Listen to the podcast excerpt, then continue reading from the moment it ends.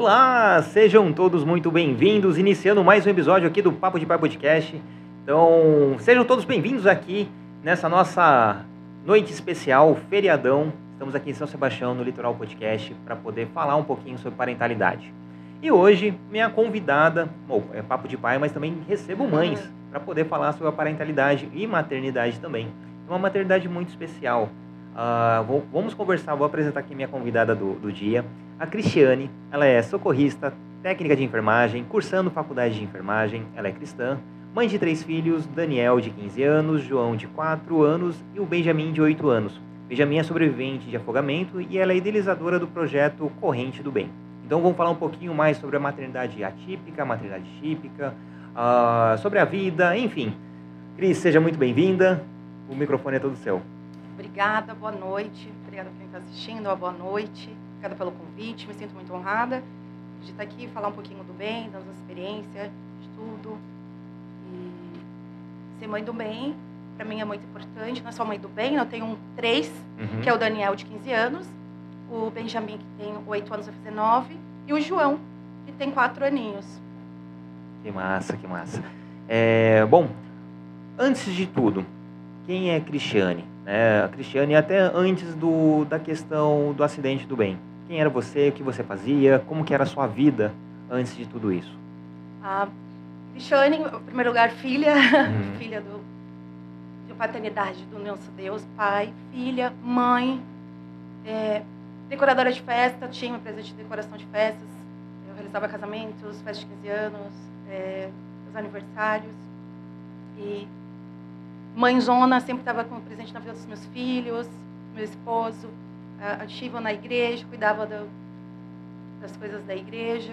Essa é, é a Cris. é, se quiser trazer um pouquinho o, o microfone mais perto? Ah. Tá bom. Tá bom, é, tá bom, tá bom. Bom, aqui no nosso episódio a gente vai conversar bastante sobre o seu, o seu maternar. Né? Para a gente só poder entender a, a, a, questão, vamos falar bastante do, do, do bem, falar de todo o que acerca a, questão do acidente, do afogamento, mas como que era a vida? Né? Até então era você, o seu marido, o Daniel e o Ben. Sim. Né? E como que era? Era tudo tranquilo, os altos e baixos natural da, da vida de, uma, de qualquer família? Como que era? Ah, tranquilo, assim como grande família, né? Aquela família perfeita, não Doriana, né? Todo mundo feliz, né? Uhum. Não existe, é, né? Não existe, né? De brincadeiras, a gente tinha os momentos com os nossos filhos, momentos de, de brincar, de apresentar, de ensinar de cores, de músicas, ensinar os princípios e valores para os nossos filhos. A gente saía bastante, a gente brincava, viajava. Acho que é normal, né? Ter aquelas de chamar a atenção, de conhecer um pouquinho das personalidades. Ele era muito sapeca, o Benjamin. Cada um com as suas, são os três dois filhos, né, na, na verdade, na época, com as suas é, personalidades totalmente diferentes, né, é, suas identidades. E a gente, é um desafio como, como pais, né, como, é, para educá-los e tratá-los eles de, de formas diferentes, no sentido de cada um tem uma maneira de, de, de educar, de, é, de, de linguagem, né? Nesse sentido. E a gente sempre teve esse cuidado.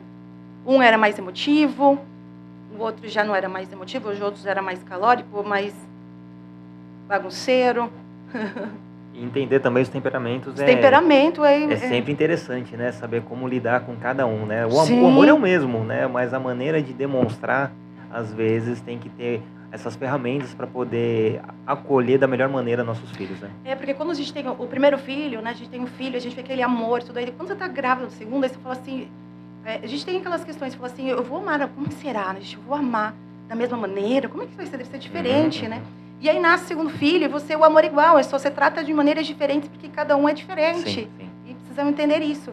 E aí você começa a entender melhor o amor de Deus, né? De falar como é que Deus ama todo mundo. Né? Ele ama, o amor dele é igual para todos, mas ele trata cada um de forma diferente. E é, isso é fantástico. E você sempre foi cristã? Não, não. Eu, eu me converti quando eu tinha uns 20 anos de idade. E ia até em alguma, cheguei aí algumas é, igrejas, tudo gostava de ouvir da palavra de Deus, mas eu me converti mesmo com 20 anos de idade na, na igreja evangélica, aceitei Jesus como o meu único sente salvador. e eu sigo ele até o fim. E, como diz lá é, em Deuteronômio 6,5, e amarás o teu Deus do todo entendimento com toda a tua alma e toda a tua força, isso para mim, eu hoje faz muito presente. Né? E ele fala até na criação, e isso você inculcarás ao teu filho ao se levantar, ao deitar, à mesa, e atarás né, nas tuas mãos e diante da tua fronte, dos teus olhos, que a palavra de Deus tem que estar. Quando se fala assim, fronte, também fala, ela tem uh, a ver também nessa parte cerebral da fronte, ela tem a ver com as decisões. O cognitivo propriamente cognitivo, dito, né? é. E é impressionante, aí você vê começa a olhar de uma forma diferente, né? Aquela expectativa, olhando de forma diferente. Uhum. É a fronte que ela tem a ver com as decisões, com a lógica, com o planejamento, essa parte frontal do cérebro. Então, isso tem a ver com, com o seu caminhar, com os seus princípios, com as suas escolhas e suas decisões. Olha que impressionante o que a, que a palavra nos diz, ela é muito atual. Então, você falando de Deuteronômio lá no Velho Testamento, mas você tem do Novo Testamento falando também que amarás o teu Deus, cumprindo, continua-se as leis, e aí se define a lei como amarás o teu Deus como de toda a tua força, de toda a tua alma, e amarás o teu próximo como a ti mesmo. Né? Então, assim, mas aí você vê que é, assim, é, que as palavras, tanto no Velho no Novo, é o contextual. Você pega a Bíblia, ela é para os dias de hoje. Sim. É totalmente atemporal, né? Sim, sim, sim. E, e, é, e é impressionante que aí quando você fala como os princípios e valores que você precisa deixar para que isso direcione, porque chega uma fase da vida das nossas, das nossas crianças que nós não temos, é como flecha na mão de um guerreiro, ou seja, você lança essa flecha, você só se direciona aquela flecha, você não tem controle mais depois que você lançou aquela flecha, mas o seu filho, quando você dá uns, deixa esses princípios e valores, ele vai levar com ele. Você vai deixar um legado. Uhum. Então, tudo aquilo que ele viveu, tudo que ele viveu na casa dele, tem momentos, tem histórias, cada um tem a sua identidade, né? tem as suas, uh, uh, as suas memórias. E, e, é uma coisa assim que é impressionante. Por exemplo, nós temos tradições em casa. Então, todo aniversário a gente faz aquela mega festa, tipo festa entre nós, né? Tipo a festa chama todo, muita gente, mas é que a gente gosta mesmo de fazer uma festa de decoração, arrumar tudo bonitinho e, e, e, isso já está implantado no coraçãozinho deles. Então eles já esperam isso. Todo aniversário é Natal. Então para nós é tradição. Não podemos falar assim, ah, hoje eu só vou fazer uma coisinha simplesinha. Hoje não. Né? Outro dia eu, eu peguei uma uma cartinha do meu filho quando ele fez uma, uma atividade na escola. Ele falou e pergunta né, sobre tradições. E ele estava escrito assim, é, algo que poderia levar para tua casa, para tua família. E ele fala que na minha, na minha casa há tradições. Há tradições que a gente senta à mesa, ainda que tenha um peru, mas tem que ter a batata gratinada da minha mãe. Ele sempre pede, fala, hoje não vai fazer. Não, mas tem que fazer gratinada que é, é tradição. Uhum. Comprar uns presentes simples. Ler um monte de presente, a gente fica ao redor da mesa. E nós vamos falar, falamos de Jesus, do nascimento dele, que o mais importante é, fala do amor do Senhor. Então, todos os princípios, não só no Natal, porque a gente sabe que não é no dia 25, mas, enfim, são datas que a gente mantém tradições, que a gente não deixa de, de falar, de fazer. E, e dos aniversários, e ele, e ele colocou. E aí, sempre que possível, faz umas festas do aniversário, nos presenteia, deixa uma palavra e ora. E isso eu vou levar para minha família. Então, são quando a minha mãe né, vai ao meu leito, quando minha mãe vai na minha cama, quando diz uma palavra, quando faz alguma coisa assim. Então, são do caminhar. Então, são atitudes nossas, às vezes mais do que palavras que nós temos com os nossos filhos, né? De você liberar palavras de, de bênçãos para ele, liberar palavras que ele vai conseguir de encorajamento, de também chamar atenção quando pede, quando precisa, de questão de obediência. Então, assim, são essas questões e que ele, né, tipo, você escreve e você vê que é, perdura. Isso são legados, algo uhum. que você uhum. pode deixar para os seus filhos. Não mais do que ensinar também, você também ser exemplo nas suas atitudes com eles. Isso é verdade, né? E mais importante, as memórias, né? São as memórias. Suas memórias que fazem você como pessoa, como identidade daquilo que você viveu. Né? Talvez tipo assim, você lembra de, de remete às vezes um cheiro, a um lugar. Tipo se você fechar os seus olhos, que vai te trazer tranquilidade. Você vai levar onde você vai lembrar de algo. E isso tira nos compra. Isso é fato. E é, e é sobre identidade que a gente, que a gente não pode se perder. Né? é uma das coisas que Deus sempre nos, nos ensina e sempre está sempre em cima, assim, de, para que a gente não perca a nossa identidade dele, de Cristo, identidade de filho, de filha, saber que a gente tem um pai que a gente pode contar. Então, isso a gente tem como referências, que é o princípios e valores da Bíblia, está aí que ela passa, ultrapassa décadas, gerações, dizendo sobre princípios e valores, fala sobre vida. E se você tem problemas, se você abre a palavra de Deus, ela te direciona. Às vezes a gente não quer aceitar. Porque por conta do nosso ego e por conta das nossas próprias é, é, conceitos. Mas aí depois o Espírito Santo de Deus vem e vai, vai direcionando a gente, fala, não é bem assim, é dessa forma. O amor de Deus, o amor do Pai é dessa maneira. E Deus vai nos ensinando. Porque a gente também, gente ser os pais, a gente também somos filhos. E, bom, quero dar boa ah, noite para todo mundo que está aqui na nossa audiência. É, daqui a pouco vou abrir aqui para poder ler as mensagens. Já estou feliz de ter tem bastante gente interagindo com a gente. Então, uma ótima noite para todo mundo. E, bom, vamos falar. Você, é, você é socorrista, tá, fez o curso de técnica em, em enfermagem, está fazendo enfermagem. Tudo isso após o acidente. Ou não? Antes você também já tinha esse, esse olhar para a saúde ou, ou a vontade de. Ou não? Foi só apenas após o acidente? Ah, eu tinha, sentia curiosidade, às vezes, é, para saber sobre como o pronto-socorro. A gente até assistia alguns canais sobre emergências e algumas coisas. Eu tinha interesse na saúde, mas não era a minha, a minha área, não. Era minha área era de decoração mesmo. Eu gostava muito de decoração.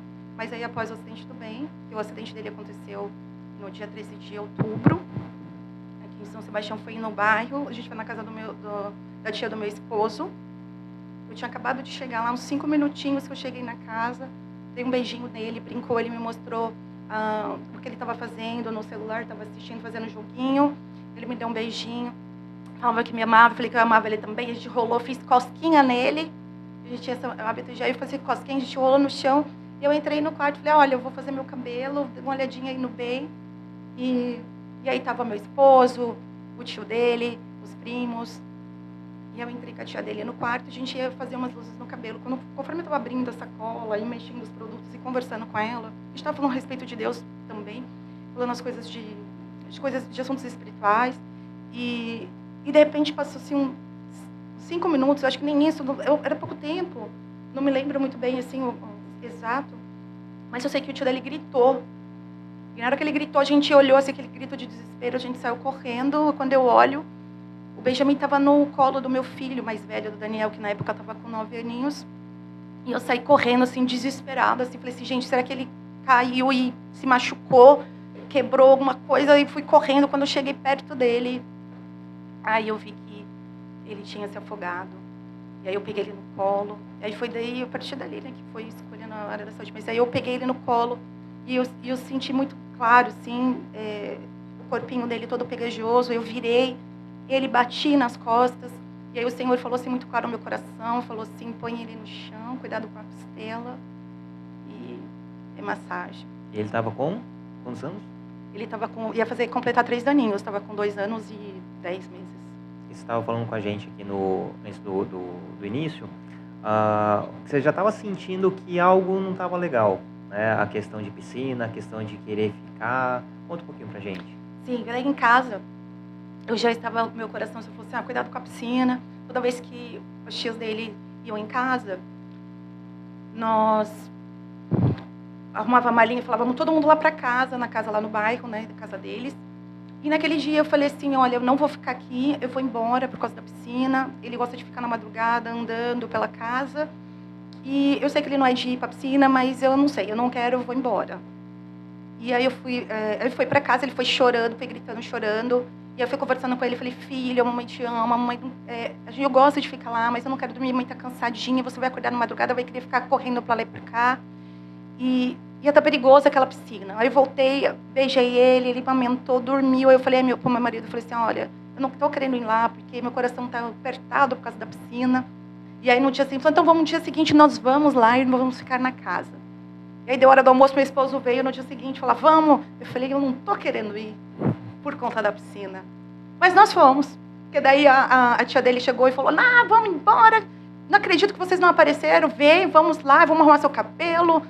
E aí, nisso, a, foi, a gente foi na cidade, compramos produtos. Meu marido foi lá com as crianças. E aí eu falei assim, não, vamos embora mais cedo, a gente está demorando muito. Vamos embora, que os homens estão lá cuidando do, das crianças, vamos lá que eu estou preocupada com ele com essa piscina. E voltei. E aí teve, tive esse encontro com ele, de dar beijinho, de olhar tudo. Depois entrei no quarto e veio esse grito. E aí quando a gente correu, e eu vi que ele estava daquele jeito, eu peguei no colo. E aí eu pus a mão e falei, eu solamente falei, Senhor da glória. E aí eu pus no chão, o Senhor falou, põe no chão e massageia ele. E aí eu coloquei a mão, não tinha pulso, não tinha nada, estava bem baixinho. Eu lateralizei ele um pouquinho, saiu um pouco de água, ele vomitou, tudo que estava no estômago dele. É, porque nada que estava ali do pulmão ia sair, na verdade é só o que está no estômago. E aí comecei as compressões nele, torácicas, aí comecei a fazer a compressão. E hoje, né, no, no, no afogamento, você não pode mais fazer uh, o boca a boca, né? Mas olha, se é um parente, se é um parente seu, alguém próximo, ah, vai com fôlego de vida. Uhum. Lança fôlego de vida na boca. que eles falam que é mais para ficar só nas compressões, no peito, no tórax mesmo, e chamar o serviço de urgência. Mas eu, eu fui fazendo, eu, eu fui fazendo do. Nem, não contava. Nessa hora a gente não tem nem cabeça para ficar contando, você vai fazendo. E era só instinto, né? É instinto de mãe. A mãe não consegue ficar parada, não fazer nada. A mãe vai, né, vai para cima. E aí eu só lembro de ter a tia do, do meu esposo, a Lília, pastora também, a pastora Lília, ela chegou, encostou, eu falei assim, olhei para ela, falei para o meu marido, falei assim, chama o SAMU, chama o SAMU, e eles foram tirando o carro, chamando o SAMU, e eu fui fazendo as compressões, aí chegou uma hora que eu comecei a sentir que ele não estava dando nenhum sinal, que ele estava realmente indo embora, e aquilo foi, o coração de meu coração foi apertando, foi doendo, e eu falei assim, meu Deus, isso não está acontecendo comigo, falei, isso não, não é possível. Eu falei, Senhor, aí eu olhei para ela e falei, eu não aguento mais fazer massagem. Continua, continua, porque eu não aguento mais. Eu lembro que eu me joguei de onde eu estava, de cima ali da piscina, eu joguei lá pro chão, de joelho, coloquei minha. Eu falei, Senhor, abre o céu, que eu sei que o Senhor já recolheu o fôlego de vida, Ele está contigo. Mas se o Senhor acha graça aos teus olhos como filho, esse é um pedido de filha para pai, devolve o fôlego de vida para ele. Eu acredito que esse Senhor tem um propósito para cumprir, ou seja como for, eu estou aqui. E eu não vou parar de te pedir até que o Senhor me responda e que o Senhor abra o céu sobre a vida dele. E eu fiquei ali um tempão, eu nem sei quanto tempo ali eu fiquei, só sei que ele já tinha ido lá para o hospital. Nessa época, é, a TIM não estava funcionando, porque era 13 pós ainda feriado, pós-dia das crianças. O telefone TIM não estava funcionando, o telefone não funcionava. Aí você ligava para as pessoas, as pessoas não, não atendiam. E aí eu coloquei no grupo da igreja, pedi para que alguém, é, um dos vizinhos for me ajudar, falou assim, ah, me leva até o hospital. E aí nessa, nessa, nesse caminho eu comecei a orar e fui mandando mensagem para as pessoas. Quem atendeu o telefone foi quem nunca atendia, que era o, o esposo da minha amiga, o Lucas, esposo da minha amiga Cali. E aí ele atendeu, eu falei, vai lá, corre, dá um suporte por Binho, porque eu não sei como ele está, como está a situação lá, avisa as pessoas. Mandei para a igreja, no grupo da igreja, na Palavra de Vida, eu falei, liga para o pessoal, quem tiver aí, ajuda, vem em oração. Benjamin não está bem, Benjamin acabou de sofrer um afogamento. E, eu, e ele precisa das nossas orações e só de milagre. Ele precisa que o, que o céu se abra sobre a vida dele. Porque agora já não é mais natural, e é sobrenatural. Já não é, não é do. Eu tenho certeza que isso já não é mais do controle humano, mas vamos orar. Né? E foi quando nós chegamos no hospital. Quando eu cheguei lá no hospital, tinha poucas pessoas e não me deixaram me aproximar dele, de onde ele estava, no momento de emergência. E eu lembro que eu só queria ver, eu falei, ah, eu, eu só quero dar uma olhada, assim, eu quero só ver ele, uhum. ver como ele está, né? Aquela coisa de mãe, né? Não me deixaram. Eu falei, mas o que me, então, o que eu posso fazer, eu, vou, eu farei.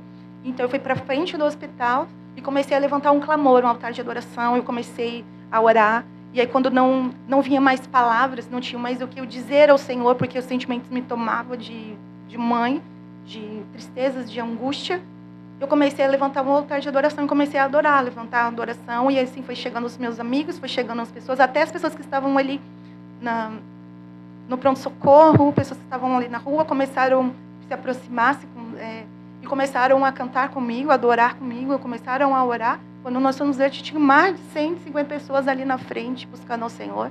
Estava tendo Glorifica Litoral, eles pararam também lá, Glorifica, começaram a adorar. Os profissionais que estavam atendendo nos outros setores foram todos para a sala da emergência, foram fazer os procedimentos, e se passou 30, 40 minutos, sei lá, passou, passou muito tempo.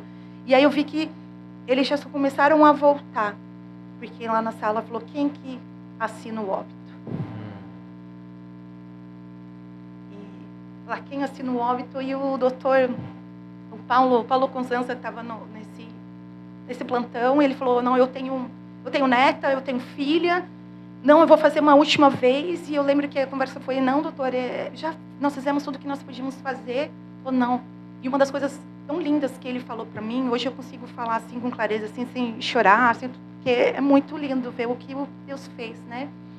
E, e eu conversei com ele depois que aconteceu, e ele falou assim, não, eu preciso, eu preciso continuar. E ele falou assim que quando ele foi colocar a mão, ele nem mexeu nos aparelhos, ele foi colocar a mão do Benjamin, o Benjamin voltou. E que foi uma das experiências mais lindas que ele teve como médico.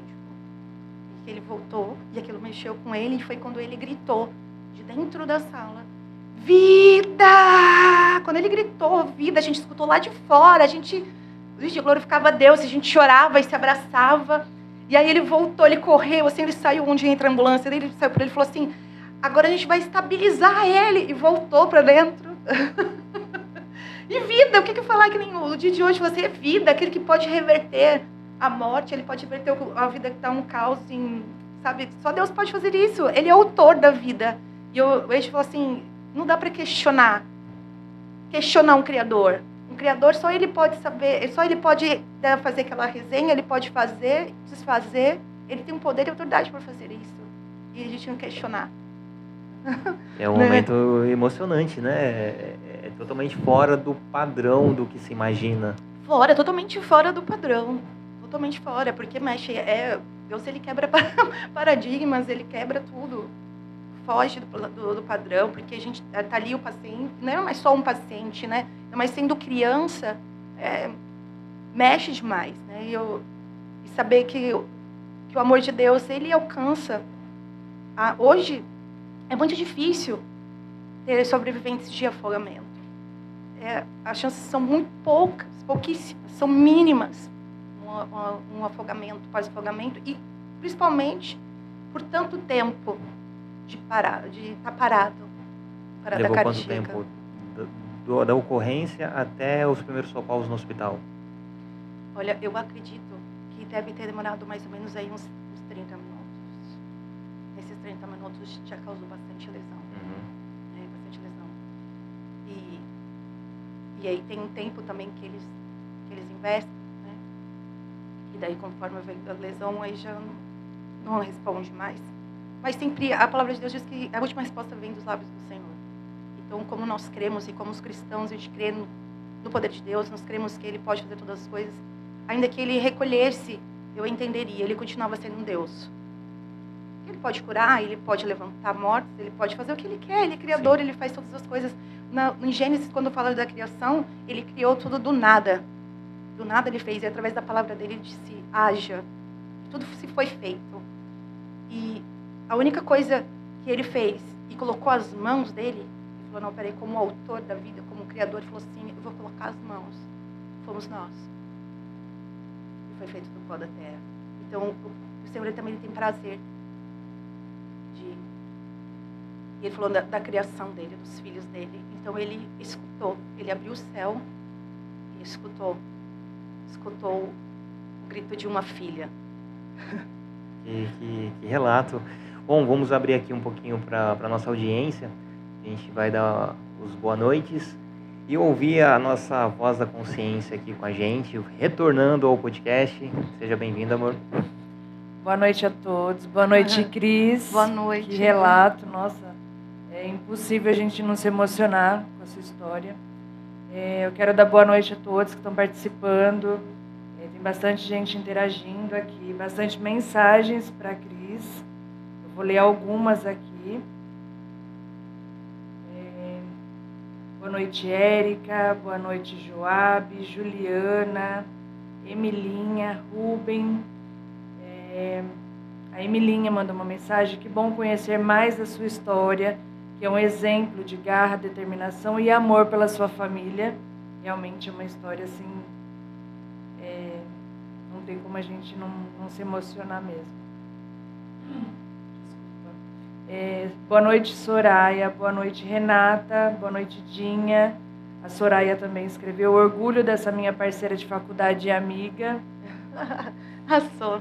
A Renata, boa Dinha, noite. Renata. A Dinha, mulher de Deus, linda do Senhor, guerreira, forte e corajosa. A Cristiane Cris. Cris, você nos inspira. A Dinha, como ela é especial, como nos inspira essa linda. Boa noite, Simone. Boa noite, Meirelli. Boa noite, saudade, Cris. Como sua família. Boa noite, Cali Nascimento. Cris, sua história de vida transborda Jesus. Amiga abençoada. A doutora Adriana, pediatra. Boa noite, doutora. Ela participou noite aqui também do todos. nosso podcast. É. uma- Ela que, que indicou, né? Ela Então, indicou Ela é você. demais. Ela é uma querida demais. Boa noite, Doutora. Érica Almeida. Senhor A físio Jesus do é bem. ah? A físio do bem. Ah, é, ela é É. maravilhosa. Maravilhosa. O Senhor Jesus é lindo na sua vida, amiga. A doutora Adriana Cris, mulher mais incrível, inspiradora e guerreira que eu conheço, maravilhosa. A Dinha Jesus, Deus de milagre. Realmente, Deus é, é sobrenatural mesmo, né? Tudo é o agir de Deus. Maximilian Salles, só ele pode fazer. Cris, o testemunho da família de vocês é incrível. Vocês nos ensinam muito. Nossa família ama vocês. Bom, vou deixar um pouquinho para ler depois. Continue o bate-papo aí, que tá maravilhoso. Tenho certeza que o pessoal tá esperando mais um pouquinho aqui do seu relato. Ai, é testemunho grande, né? Vou falar rapidamente, sim, porque eu, tenho, eu falo muito, né? A gente não tem no podcast. bom, boa noite para todo mundo e obrigado pelas mensagens aqui para nossa convidada. E realmente é muito incrível. É, obrigada pelo carinho. São elas são pessoas que são parceiras. A gente fala de rede de apoio, né? Que é necessário, a gente precisa, são elas. Então, tem a, a, Érica, a, a Dinha, que é minha sogra. Minha sogra é uma mãe para mim. Eu tenho um amor de mãe por ela. Amor de, de mãe e de filha. Assim. Meu, sogro, meu esposo fica até às vezes com ciúme da gente. né? Então todos eles fazem parte da minha vida, parte do meu cotidiano, é, uns assim até diariamente, né? Conhecem, mas que é muito bom ouvir isso, né? De que inspirar, né? Inspirar pessoas, mas isso é Deus mesmo, né? Porque não é nós, né? É poder de Deus mesmo que vem sobre nós. Você estava mas Desculpa, pode com- Não. pode falar. É, você estava falando pra gente, né, a- questão do, da comunicação com o bem, né? Depois de, de, de muito, é, muitos relatos hospitalares, muitas intercorrências em alguns momentos, alguns protocolos que davam como se, se o bem já tivesse de luto, ou já, já estivesse em óbito, perdão. E como foi reverter tudo isso, né? A esperança nunca morre, né? Essa esperança Sim. sempre tá, tá latente na gente. Mas ter esse, essa sensibilidade, porque a gente tem um, um amigo que ele conta o quanto a UTI neonatal é desumana, né? Porque tá lá os pais as mães aguardando aquela, aqueles 15 minutos, meia hora para poder visitar os filhos no, na UTI.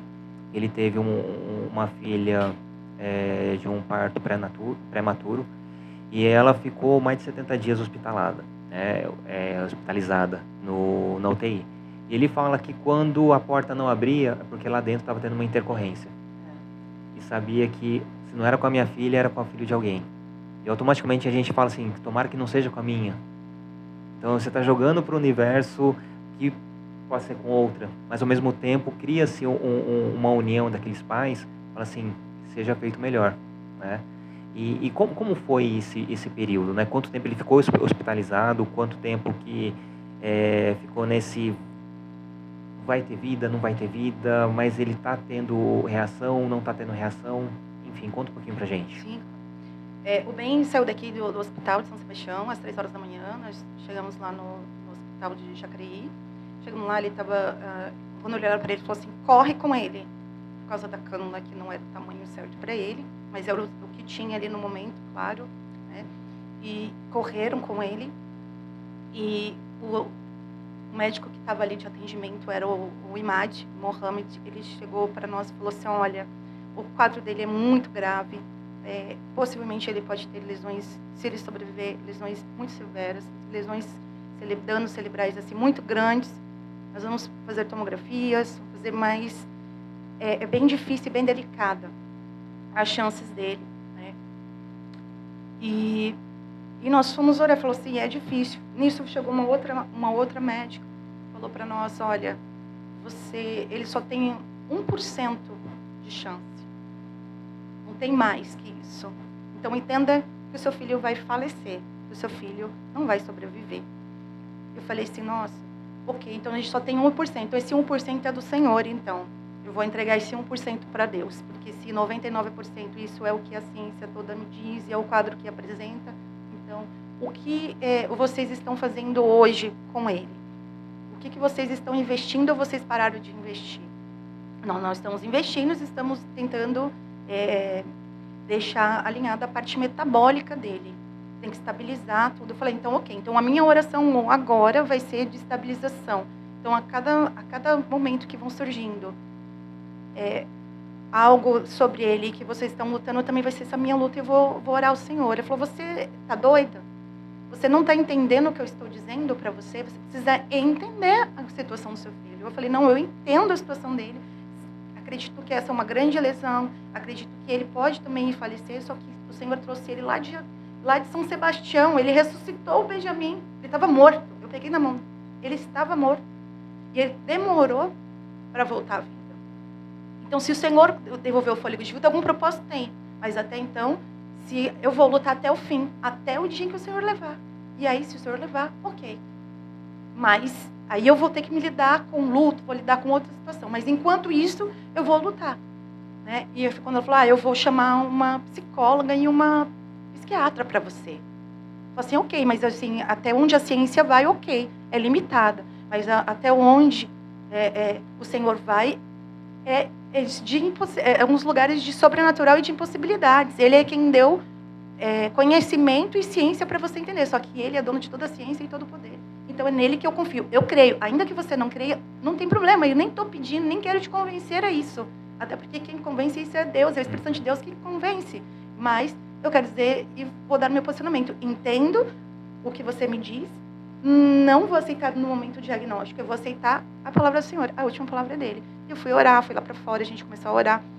Se juntou outros pais, ninguém entra mesmo quando tem alguma coisa. Eles não falam lá fora quem é a criança que está com intercorrência. É só quando acaba tudo. Ou na, normalmente, quando eles colocam a gente para fora, é porque está tendo parada respiratória, cardio, eles estão investindo na criança, então a gente não pode ficar lá dentro, ou está fazendo um procedimento que realmente a gente não pode, não pode ver, né, um procedimento mais invasivo, e aí ele coloca, coloca a gente para esperar. E, e, esse momento de espera é angustiante para quem está esperando lá fora. Né? Dois minutinhos e sem saber quem é que está ali dentro. Mas, e até é um pouco egoísta, né? Quando você falou assim, ah, tomara que não seja o meu. E é de fato, a gente fala assim, é, tomara que não, a gente fala, não fala, tomara que não seja o meu, né? Ali o Cristo de nós falou assim, Senhor, é, não importa quem seja, que o Senhor entra, o Senhor conforte o, o coração da família, que o Senhor entra, coloca as tuas mãos e faça um milagre sobre a vida daquela criança, estabiliza. Né? E a gente olha um para o outro e a gente vai, vai acolhendo, vai se ajudando. Né? Falo, ah, o meu, o meu eu saí estava tranquilo. É, um acabou de chegar. Normalmente a gente fica na cabeça assim, ah, eu acho que talvez o que acabou de chegar. Mas não, porque quando, é, a, a, a, UTI ela é uma, é uma linha tênue. Então, às vezes, um paciente que está é, bem no, agravado, você olha e fala assim, nossa, ele parece que não vai aguentar muito tempo. De repente, ele se recupera muito rápido. E às vezes aquele às vezes, que entrou andando, mas que estava em observação, ele melhorou o quadro, sentou, o Senhor pega e leva. Então não dá. É assim. Ele é autor da vida, ele leva. É a nossa, é como se fosse é um sopro, é um vento. Você está aqui, daqui a pouco não está mais. Então o que a gente sempre pede e o que a gente pedia um para o outro era para que Deus pudesse alcançar, alcançar os nossos corações, que a nossa mente pudesse se direcionar de uma outra maneira, porque essa questão da, da mente ela é, é, uma luta que a gente tem que travar, que eu acho que a mente é uma, a gente tem que travar, é, é, a gente trava uma luta, é uma batalha, porque vem é, mentiras coisas que não são verdades que podem deixar você muito mais angustiado e, e num quadro ruim, né? Então a gente tem que ir se ajudando mesmo. Falar assim, calma, as situações podem se reverter. vamos esperar, porque às vezes o sofrimento do, da espera ou da ansiedade ali, o desespero, é, às vezes é muito maior do que aquilo que está acontecendo. Né? Então, eu acho que é importante ter esse, esse vínculo, essa relação entre as pessoas que estão ali, entre os, os, os pais. E a gente se aperceber também o que a gente sente, o que a gente está pensando e também ajudar uns aos outros. Né? Foi a gente venciou muito isso. E a gente fica naquela espera, entra um, mas não pode entrar o outro. Aí a gente fala assim, mas foi, foi com ele não, foi com os que sobraram. e, e é, angustiante, é angustiante isso. Mas é, e isso faz, faz parte, e por isso precisa ser, ter um acolhimento. Lá eu tive um acolhimento de uma psicóloga, a gente conversava muito, entendeu? mas outros pais também, que foi importante também, crucial. Ela acabou virando, a gente acabou virando amigas, e, e é crucial que você tenha realmente em quem você pode contar, que é você ir aos pés do Senhor. E quantas vezes eu saía dali com, olha, o bem parou. É o bem que está convulsionando. É o bem que o quadro dele piorou. Ele passou por algumas cirurgias, ele ficou mais ou menos quase quatro meses. Demorou, foi passado, falou assim, agora precisa, geralmente 15, 20 dias, eles colocam um tráqueo, eles colocam uma traqueia para poder respirar. E ele saiu do tubo, foi para fazer essa cirurgia. E aí o médico falou para mim, só que isso só aconteceu, foi em outubro, em dezembro que foi fazer essa cirurgia. Falou, a gente precisa colocar tráqueo e nós precisamos colocar GTT, que é a gastrostomia, que é uma, faz uma, uma incisão ali e põe uma, põe uma, um, uma gastro para você, para ele poder se alimentar ali de uma dieta direta ao estômago tem coisas que não podem ficar por muito tempo permanecendo. E aí ele foi para o centro cirúrgico, só que além dele fazer essas duas coisas, eles colocaram um balonete anti-refluxo nele, então fez três coisas. E eu quase perdi o bem novamente. Porque ele convulsionava, então o, o, o cérebro dele estava em desordem, então ele convulsionava muito. E, e ele estava com muitas infecções, então o quadro vai baixando a imunidade com o tempo que o paciente fica dentro do hospital. É bem difícil. Então, acho que só depois de mais ou menos uns dois, três, foi uns três meses, o Benjamin abriu os olhos. Só que a gente não contou para ninguém, porque para nós foi um choque muito grande como pai. O meu esposo sempre estava ali comigo. Foi um choque muito forte, porque ele ficava com o olho mais, um olho, a parte branca do olho. E aquele choque foi muito grande para nós. Eu, aí eu lembro que quando eu vi, eu falava assim, meu Deus, eu saí correndo e tem um jardim lá no hospital e eu gostava de ir naquele jardim.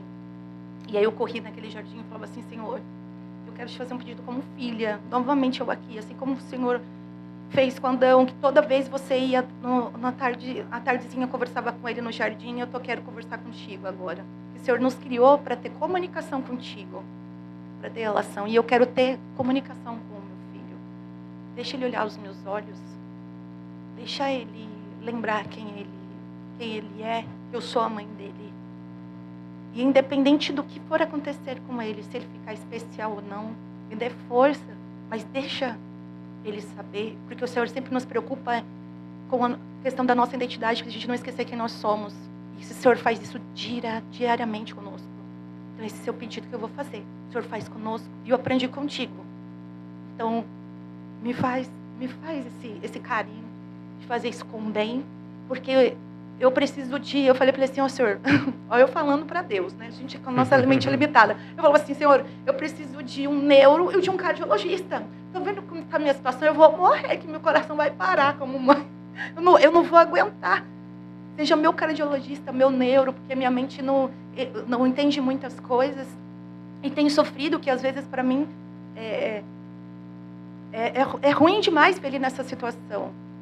E e eu saí, fui falar com o Ben, tudo, e toda vez é, na UTI que eu entrava e ficava ali com ele, eu sempre lia a palavra e falava sobre ele. Falava sobre a vida diária, as coisas que ele fazia, as bagunças que ele fazia com o irmão, as coisas que ele achava engraçado, os brinquedos que ele gostava de brincar. Ele sempre gostou muito de música. Toda criança gosta de uma boa bateria, mas ele tinha um, um ouvido para música. Então, o som de, eu levava, eu comecei a levar baqueta e tocava baqueta no ouvido dele toda vez, todos os dias, e todos os dias eu falava quem ele era, falava dos irmãos, da família, que ele era muito amado, para ele não se esquecer que independente que estava um desalinhamento ali naquela mente dele, para ele não se esquecer de quem ele era, de que ele era amado e que ele era alguém que tem história. E que eu estava ali do lado dele todos os momentos. Que estaria até, eu falei assim, assim como Deus fala, né? Estará conosco a todos os dias até o fim, né? Então assim, eu fazia isso com ele para ele não esquecer de quem ele era a todo tempo. E quando às vezes, é, quando não era uma convulsão por conta de medicação ou um desalinhamento ou por conta de é, emocional, depois que eu fui percebendo que era, tinha umas situações que era emocional, e eu batia a baqueta ou tentava pegar ele no colinho, meu sonho era pegar no colo. Meu sonho era poder beijar e abraçar, né? E eles, aquele, todos aqueles fios. É, e eu pegava, abaixava, beijava ele, cobria, porque aquela luz que vinha sobre ele, assim, então eu colocava um, um paninho, eu falava assim, Deus, é só eu, você e o bem. O Senhor consegue atingir e a lugares aonde eu, como mãe, eu não posso atingir. Eu não posso contemplar, mas a tua palavra diz que o Senhor são dos corações e a nossa mente, que o Senhor tem o poder para ver o que tem tudo dentro de nós. O Senhor é o Criador, o Senhor pode fazer todas as coisas. Então alinha isso não deixa ele saber que eu sou a mãe dele. E eu lembro que era, era assim as minhas. E às vezes ele, ele dava uma mexidinha, eu fazia alguma coisinha. Claro que era por conta de espasmo, algumas coisas, mas ele eu, eu amava. Era uma forma de, de, de um carinho de Deus sobre a minha vida. E eu, eu saía dali e falava assim: Senhor, eu vou esperar até o fim, até o Senhor dizer, o Senhor completar. E eu lembro que teve uma noite que um dos médicos me chamou, Binho, no, meu esposo não estava presente, ele falou assim para mim, olha, era três horas da manhã, e eu estava nos corredores, e quando eu dava mais ou menos assim, esse período, depois das 11 horas, eram, as luzes eram apagadas, você, podia, você ficava ali andando pelos corredores, e não tinha ninguém, só ficava um segurança numa porta, assim, para você não ir passar em outros lugares, em outros setores. E eu fiz amizade com todo mundo, pessoal da recepção, uhum. portaria, fiz amizade com todo mundo. E eu lembro que eu me joguei no chão e comecei a chorar. Eu falava assim: Senhor, não tem mais nada. É, o Senhor vai levar ele. Ele falou: liga para o seu esposo. Ele falou: na parte frontal dele já não tem mais ali. É, não, não tem mais o que fazer. Foi acometido muito essa parte frontal do Benjamin. E não está não tá tendo fluxo sanguíneo. E você pode se despedir dele.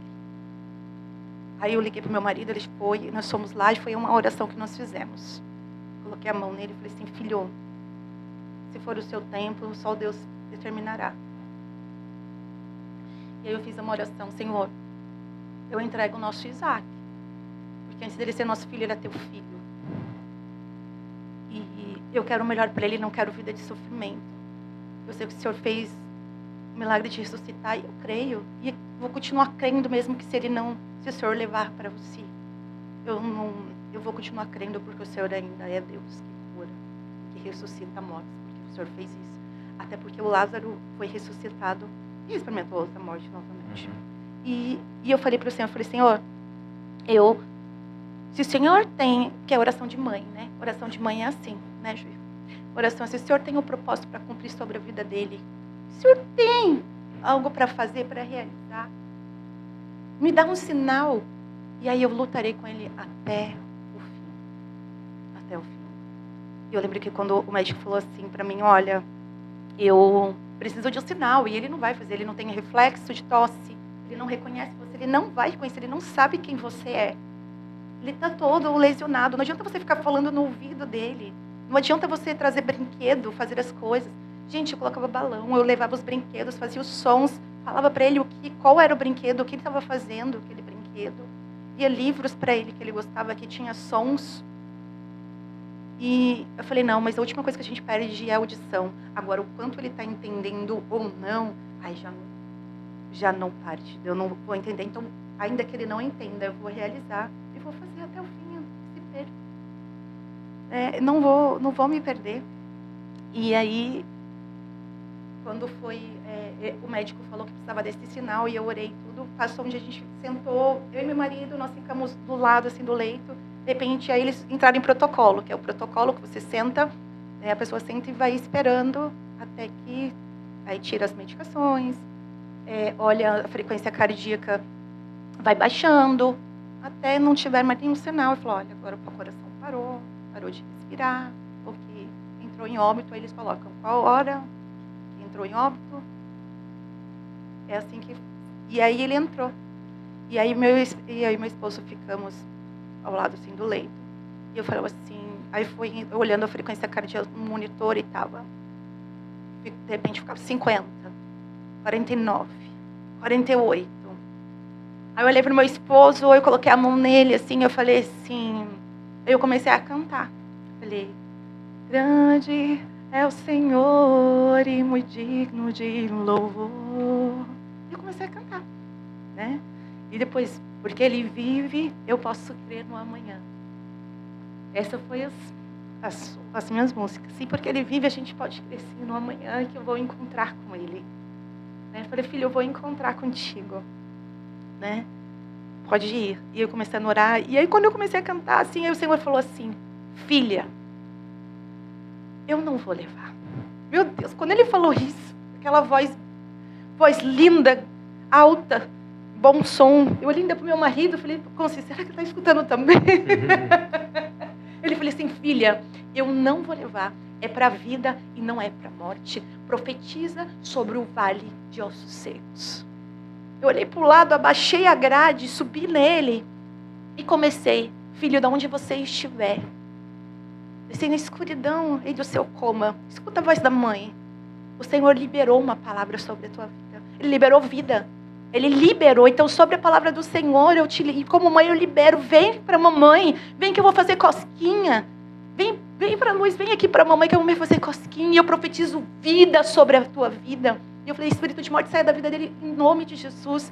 Vem, filho, para a vida. Vem. E eu falo, Benjamin, vem para a mamãe que eu vou fazer cosquinha em você. Nisso a técnica estava do lado e eu acompanhando o monitor.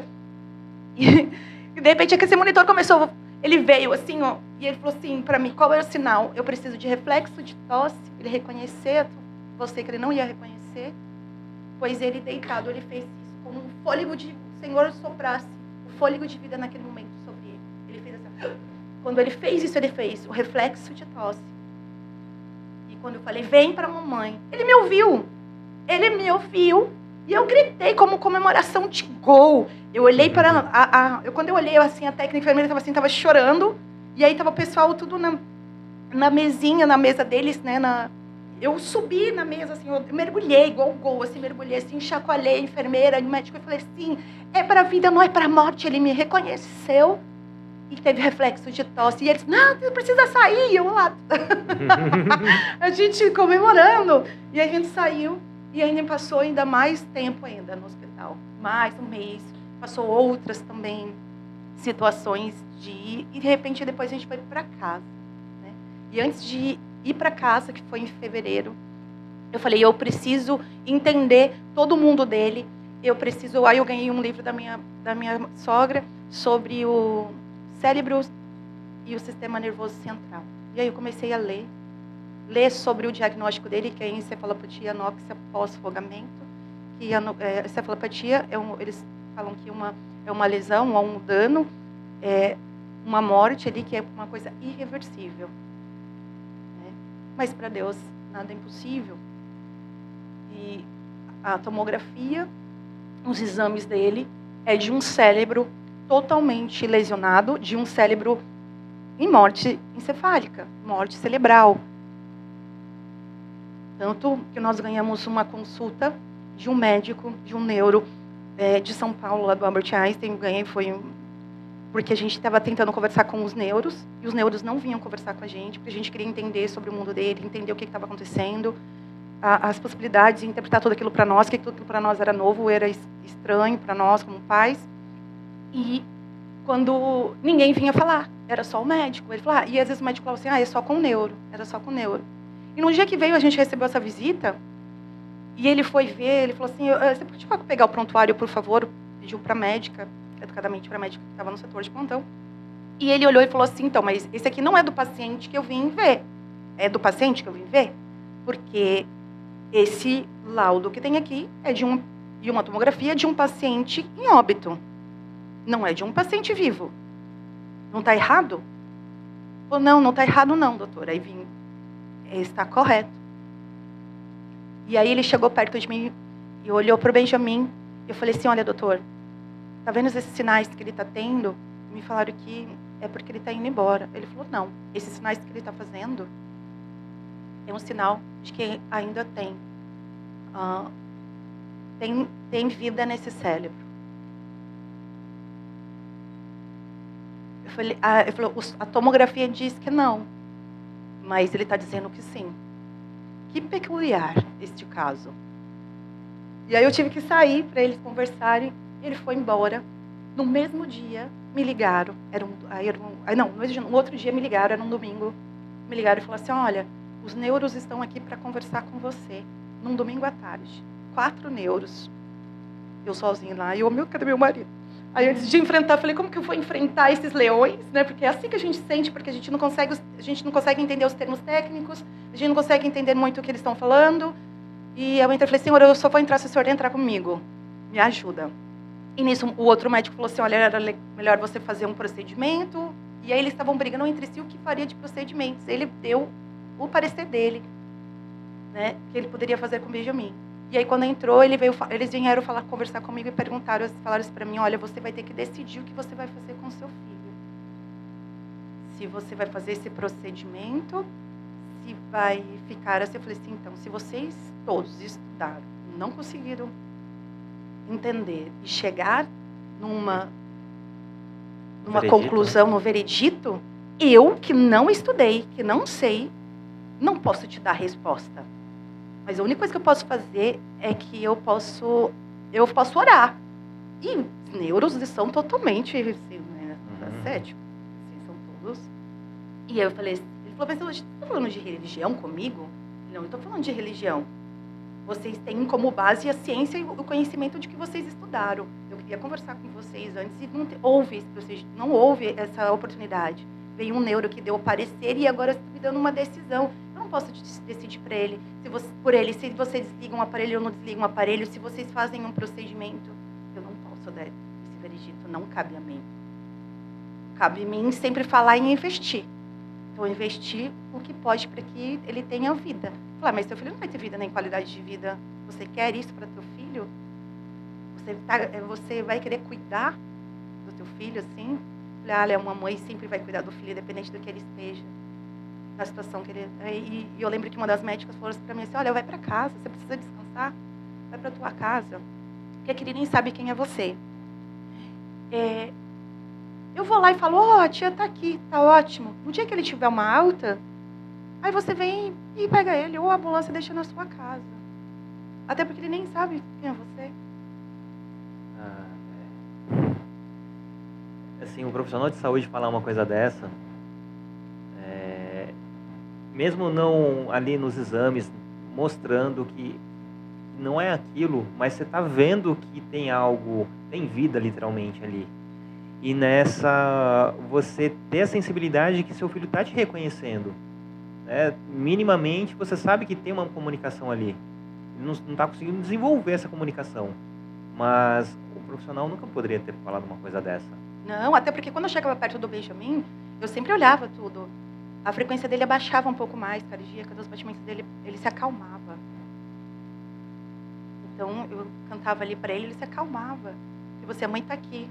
É, independente dos barulhos, dos monitores, do que estava acontecendo, eu falei, ah, agora só eu e você. Esquece o que está acontecendo ali ao redor. Né? Só tá eu e você aqui. Tanto que depois, quando ele acordou, tudo. É, eles não colocavam nem televisão ali para ele. Falar, ah, não, não vai colocar televisão, que ele não vai assistir, não prestar atenção em nada. Tipo, esquece. Bom, enfim, nesse dia aí da doutora, eu lembro que quando ela falou isso para mim, eu falei assim: olha, doutora, ainda que ele não saiba que sou eu, que ele possa até se esquecer, eu não me esquecerei dele. Ainda sou mãe, ele tem uma história, ele é uma pessoa, ele viveu, e eu vou, e eu vou estar com ele até o fim, todos os dias. E ainda que você não goste da minha presença aqui, a senhora vai ter que me aturar. você vai ter que me engolir. Porque eu estarei com ele até o fim. Um pai sabe nunca, um pai e uma mãe nunca abandona, aliás, um pai e uma mãe que ama, que existe que tem uns assim. que abandona, né? A palavra de Deus diz lá em Salmo 27 diz que ainda que o teu pai ou a tua mãe te, abandona, te abandonem, eu jamais te abandonarei. Jamais. A gente nunca estará sozinho. Jesus, quando ele, ele veio aqui na terra e ele foi embora, ele disse assim: Eu estou indo ao Pai para preparar uns lugares. E ele falou assim: Eu vou deixarei outro consolador, que é o Espírito Santo. Que estará contigo todos os dias, até que eu venha. Ele nunca vai nos deixar só. E quantas situações que a gente se sente só mesmo naqueles corredores frios, o Senhor sempre se fez presente. Ele sempre colocava uma palavra no meu coração. Sempre, sempre. E sempre eu deixava uma palavra. Eu e meu esposo vivemos assim momentos maravilhosos, incríveis na presença de Deus. O Senhor deixava uma palavra. Era um momento de, de, de desespero, de choro. Eu falava, a gente colocava diante de Deus. A gente lá, a gente tinha um corredor, a gente olhava naquele corredor. E como eu, eu sou muito de gesticular, né? Eu estou até me contendo um pouco aqui. Mas daí eu me gesticulava. E foi quando falou assim: ah, você precisa de um psiquiatra e um psicólogo. Mas é porque eu estava orando, mas não orava alto, eu orava baixinho, mas estava ali falando com Deus. E aí depois me apresentaram a capela lá da igreja. Tinha uma, uma capelinha lá dentro do hospital. Então eu ia naquela capela, ou de dia eu ia no, no jardim, e durante a noite eu ia naquela capela. Então a gente ia para aquela capela. E aí naquela capela a gente adorava, aquela capela a gente orava. E aí outros pais que estavam juntos, eles também iam. E conforme a gente estava ali no corredor esperando ou o tempo que deu tempo de troca de plantão e dava um, um tempo para a gente ou dormir ou tomar um banho, fazer alguma coisa, a gente encontrava pessoas também ali no, nos corredores, pessoas que estavam passando por mesmas situações. E do lado tinha oncologia e na frente maternidade. Então, nós tínhamos ali o, o fim da vida ali, da linha. Então, assim, a gente encontrava com essas pessoas. E tinha pessoas que dormiam ali naqueles corredores com malas, pessoas que dormiam no carro. A gente dormiu o primeiro, primeira noite dentro do carro, lá no estacionamento. A gente podia ficar com ele lá dentro. E aí a gente começava a fazer o seguinte: quando a gente estava é, nesses intervalos, nesse período, a gente andava pelo, pelo corredor, pelos estacionamentos. E se via que alguém estava dormindo no carro, a gente falava da casa que tem lá do Doutores Colorido, lá em Jacareí. Primeiro mês eu fiquei na casa da Mary e do Dudu, que me acolheram com tanto amor, com muito carinho. E depois a gente foi para essa casa. Essa casa era uma, ficava duas ruas depois do hospital. Lá é a história do João Gonçalves, que a gente chama de Tintim. O nome dele é Tintim, é um dos doutores colorido, que é o personagem dele. Ele é um paciente que foi um paciente de câncer e que via, é, viu, se encontrou nessa necessidade de dormir em carros e viu também que as pessoas passavam por isso e ele comprou uma casa. E aí nessa casa ele recebia essas pessoas, para as pessoas dormirem, tomarem banho. E conforme o tempo passava, ele conseguiu é, é, conseguiu alguns profissionais para acompanhar. Então tinha psicólogo que ia lá conversar com as pessoas e até mesmo os integrantes do grupo deles, do Doutores da Alegria, que vinham conversar. E foi muito interessante isso, porque a gente, o hospital ele, ele tem duas chaves da casa e na recepção se a pessoa está passando por uma coisa, a própria recepcionista fala. Então, às vezes, não sei, da correria, às vezes até esqueciam de, de, de, de captar essas pessoas, enfim. E aí a gente começou. Essas pessoas que estavam ali, que não tinham lugar para ficar, falaram assim, tem um lugar? Não, não tem um lugar. Vamos lá para casa dos doutores coloridos. E a gente ficou. Acabou formando-se um grupo grande. Então, às vezes chegava alguém e falava assim, a gente quer entrar no, no grupo de vocês. A gente falava, como assim entrar no nosso grupo? a gente nem sabe que temos um grupo, a gente né? nem sabe que tem um grupo. Mas tinha tipo, mais de 10 pessoas que se encontravam. Às vezes não estava ali naquela UTI pediátrica, mas estava na UTI adulto, estava na oncologia, estava em outros setores, maternidade. E aí a gente se encontrava, se encontrava na capelinha para orar. Falou assim, você pode orar por mim? E nós oramos. Orações, quantas orações das mães? Às vezes a mãe recebia uma, uma notícia de óbito no corredor. Quantas mães saíam correndo, iam para a rua para tentar se matar. A gente vê cada coisa no desespero, elas batiam a cabeça na parede, se jogavam no chão. Eram assim, situações que só a gente estava ali dentro que a gente conseguia ver o, o, o desespero de alma das, das, mães, das famílias, assim. E a gente, eu, eu, eu, eu abraçava, tinha mães que assim que eu abraçava e puxava, assim, jogava e ia pro chão com elas, assim. E a gente falava assim, Vamos buscar o Senhor, porque só Ele que pode. E a tua oração vai ser mais ouvida do que a minha. que a tua oração é a oração de mãe. E, Senhor, um, um coração quebrantado. Ah, o Senhor não rejeita um coração quebrantado. Você crê que Ele pode te ouvir, que pode realizar, e eu creio. Muitas vidas foram aceitar a Jesus ali. Mães que perderam seus filhos e ainda assim é, aceitaram a Jesus e foram um coração de paz e começaram a experimentar uma paz que excede todo entendimento. Ainda que teve um caos, ainda que estava toda aquela bagunça, tudo que estava acontecendo, a gente começou a experimentar uma paz que excede todo entendimento. É uma paz que Deus, que só Deus pode dar. É uma paz que a gente não consegue entender na nossa limitação humana. Falar, como que você está em paz se seu filho está dentro daquela situação? Gente, não sei te dizer, porque isso é sobrenatural. Isso vem do céu. Então nós conseguimos experimentar isso. E, e era incrível que quando a gente se abraçava, é, o amor de Deus vinha sobre nós. Assim. E, e era lindo ver as pessoas se acalmando e, e podendo cuidar até dos seus filhos de uma outra maneira.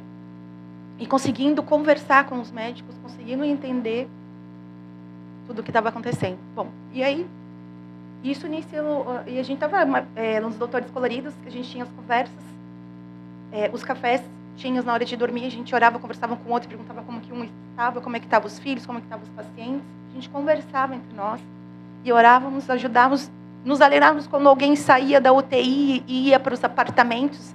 A gente fazia festa, a gente cantava, a gente orava, a gente, assim, a gente se alegrava, se abraçava, que era comemorava como gol, comemorava a vida.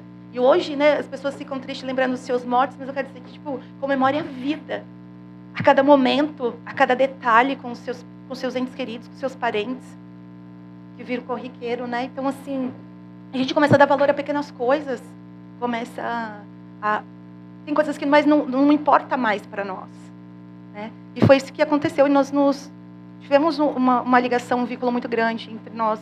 Muitos acabaram perdendo seus filhos. Aí teve o pós, que a gente chega, foi para casa, aprendemos tudo o que a gente podia aprender. Várias vezes o, o Benjamin para, parava, convulsionava. Aí, a partir desse momento, já não ficava fora. Eu entrava para ver. Entrava para ver a ocorrência, porque ele falou assim: a partir de agora, isso vai ser seu mundo. E aí o que você vai fazer? E era muito forte, era muito difícil para mim. E eu falava assim, Senhor, para mim é uma tortura. Me ajuda. Mas eu não entendo. Eu não entendo agora. Mas eu preciso, eu preciso da sua capacitação. Eu preciso do Senhor. Eu preciso porque isso é é fora fora da realidade. Né? Para mim é muito difícil. E aí foi quando eu aprendi tudo, saí, nós fomos para casa e aí começam os processos, né? Aí tem o home care, tem a, a, a, equipe, o home care manda às vezes qualquer pessoa porque tem um corém, mas às vezes a pessoa não tem aquela habilidade para tratar com um paciente de, de, de, alta complexidade, porque eu fui com, com bem, respirando pela ventilação mecânica, comendo, pelo uma, é, é, comendo através de uma, de uma gastro, me, várias medicações de horário. Um paciente que você tem que mexer com ele a cada duas horas, mudando essa de decúbito, porque totalmente ele não mexe, paralisado. Então você tem que mexer por ele. Tá ali de fralda. Então não verbaliza. A comunicação, a minha comunicação foi a coisa mais linda que Deus, foi um presente de Deus que eu pedi uma comunicação. A gente se comunica por piscada de olhos, aperto de mão. E o presente foi maravilhoso para mim, quando passou um tempo, foi o sorriso. Ele vencer a paralisia para sorrir. Ah, isso é demais se para o médico falar que está em óbito, é totalmente. Para quem é descrente, é, não tem como explicar, né? mas a gente entende que tem uma explicação sim. É, não está no nosso entendimento mundano. Mas não se tá. você fechar os olhos, você entende. Vai, né? vai além. Tanto que em todas as situações, fechar os olhos, é, é, você falou fechar os olhos, é. Porque toda vez que acontecia alguma coisa assim, caos, e toda vez que acontece algo para mim assim, eu fecho os meus olhos.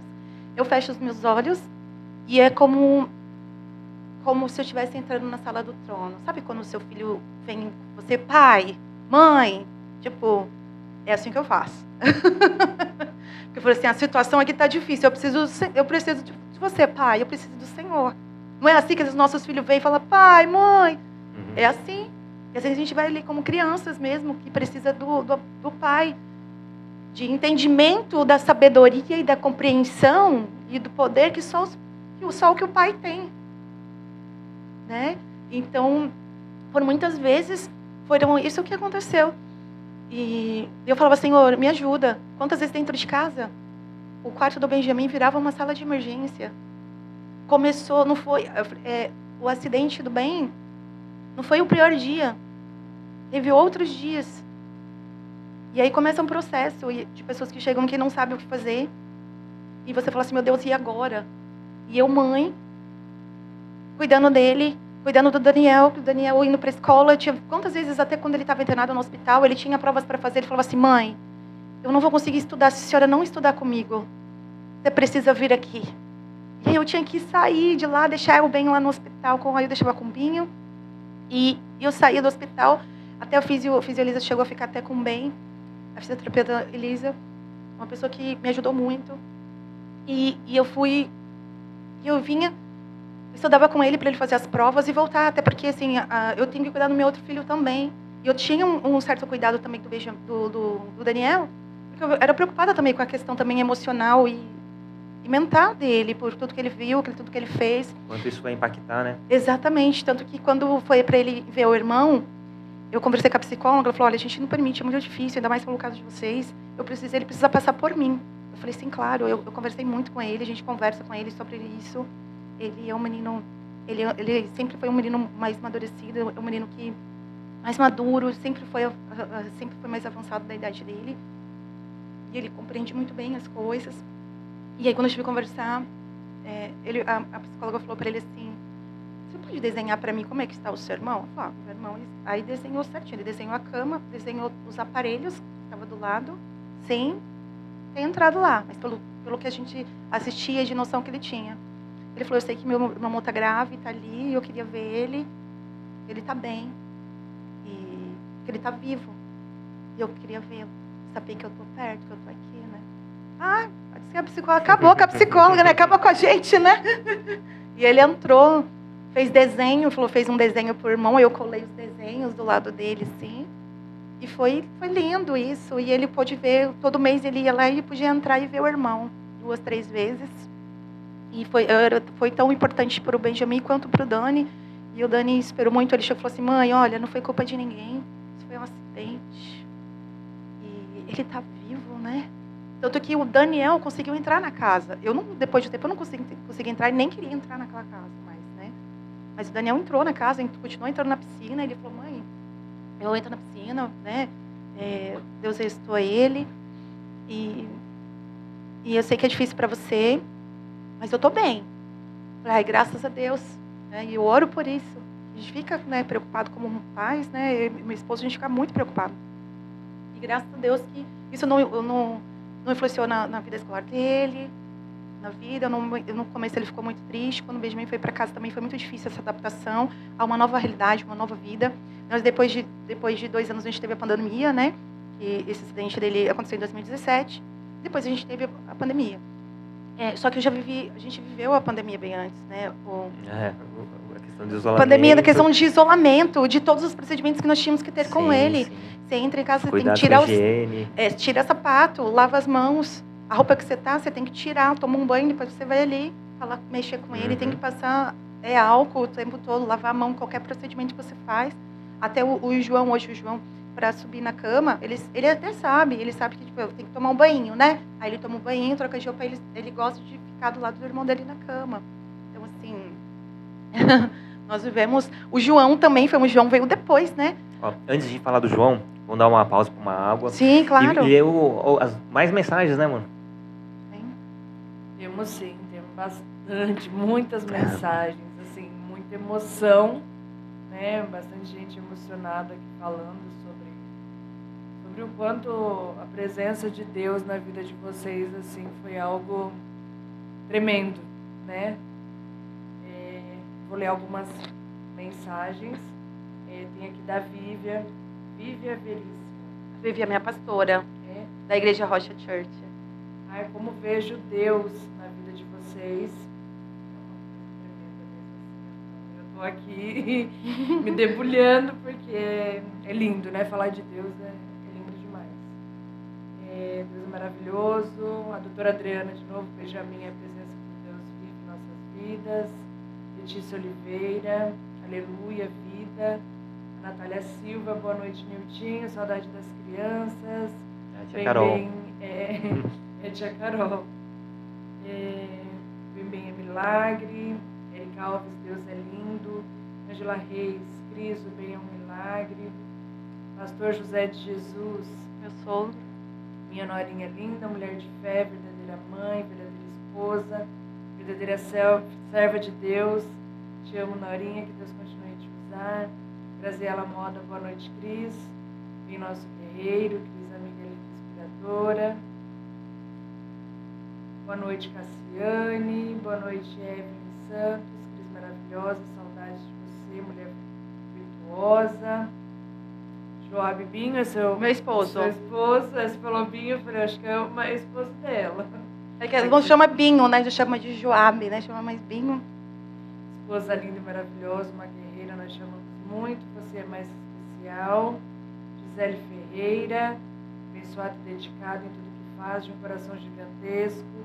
Juliana Almeida, Cris, uma mulher guerreira forte de Deus. Mais um pouquinho aqui, depois Não, a gente lê mais coisa. Um Tem pouco. perguntas? Se já perguntas, é, Eu tô é pedindo né? aqui, pessoal, mandem perguntas, gente. Se tiverem alguma curiosidade, saber sobre a Cris, sobre essa história, essa superação, né? Pode perguntar. Bem, achar que vai ser indelicada, pode perguntar. Tá aberto para perguntar. Isso aí, mandem as perguntinhas para ela. Que legal. E, e João, né? Como foi a, a vinda dele? É, o João, assim, é, João foi planejado, né? Mesmo, você fala, como assim planejado ao meio caos, né? Tudo. Mas eu ficava assim, poxa vida, é, o bem é, temos, temos o Ben e o Dani. O Dani precisa também ter um, um outro irmão. É, o Benjamin vai ser um estímulo para ele ter uma outra criança, ter um outro filho. O filho ele traz alegria, ele é bênção do Senhor. Então eu acho que é, a hora é agora, né? Se fosse pro meu marido, a gente tinha uns 10 filhos, né? Mas eu falei, falei, assim, eu quero ter outro filho. Ele, sério? No meio de tudo isso, eu falei, eu quero, a decisão vai ter que ser agora. Tanto que eu com barrigão, cuidando do, do Benjamin com barrigão. E também tive ajuda de muitas pessoas também, né? O João é um, o João é do amor, né? O João é uma, um menino assim que me ajuda muito, ajuda a cuidar do irmão dele. Já sabe onde estão tá as coisas. Ele não foi, nunca foi de ficar mexendo nos aparelhos, no circuito e nada. Eu sempre dava uh, o circuito, alguma coisa apresentava ali para ele, mas nunca me deu trabalho com, com relação a isso. Ele sempre me ajudava com o bem. E e ama esse irmão, né? As, as coisas, até nas coisas dele, não gosta que ninguém ficar mexendo, tem aquela super proteção. A gente se reúne sempre aos três, assim, em família. É para assistir filme, comer pipoca. Às vezes eu coloco uma pipoquinha ali só para ele sentir o gosto do, do, sal, porque era uma coisa que ele gostava muito. E, e bastante estímulo, né? Que, por exemplo, com a fono, e, outro dia eu coloquei uns no cafezinho, assim, naqueles potinhos de café. Eu coloquei morango, colocava um limãozinho, colocava, a gente colocava tudo isso para ter um estímulo para ele. E brincar com as brincadeiras, a gente sempre trazia coisas para brincar no momento ali da terapia. Isso também era com a fisioterapia Érica, a Érica Prado. Ela foi uma fisioterapeuta também da PAI. Hoje ela também ela é, se especializou fisioterapia respiratória, muito importante. Está em dois hospitais, hoje não está conosco, mas ficou muito tempo. Minha amiga, é porque acaba virando amiga mesmo pessoal, está ali todos os dias com a gente né? E, e ela me ajudou muito, muito diretrizes, assim, até até para cuidar do bem, até de fazer algumas coisas com bem, assim, de que a mãe pode fazer, tanto de, como fiz algumas coisinhas que a mãe pode fazer com o filho que não tem problema, né? Alguma, outras não, porque é só um profissional mesmo, né? Mas existem coisas que dá para a gente fazer e se tornava uma fisioterapia de brincadeira mesmo. A gente brincava muito com ele e isso era muito bom porque estimulava demais o bem e ele fazia um esforço para ajudar, né, para fazer as coisas. Eu tive também a, a fisio, é, Elisa, a Elisa também de respiratória, ela me ajudou muito. Eu tive a enfermeira, a Josi, a Josi era uma enfermeira, na época eu nem pensava em fazer enfermagem, eu comecei a querer fazer é, o, socorrista, por isso que surgiu, porque eu queria ter uma noção das coisas. Junto a isso foi o técnico de enfermagem, para entender um pouco mais da situação, de tudo que estava acontecendo, e para ter voz. Para você falar em termos técnicos e para ter voz. Né? E eu lembro que eu, quando ele passava mal ou tinha alguma parada respiratória, eu fazia alguma coisa.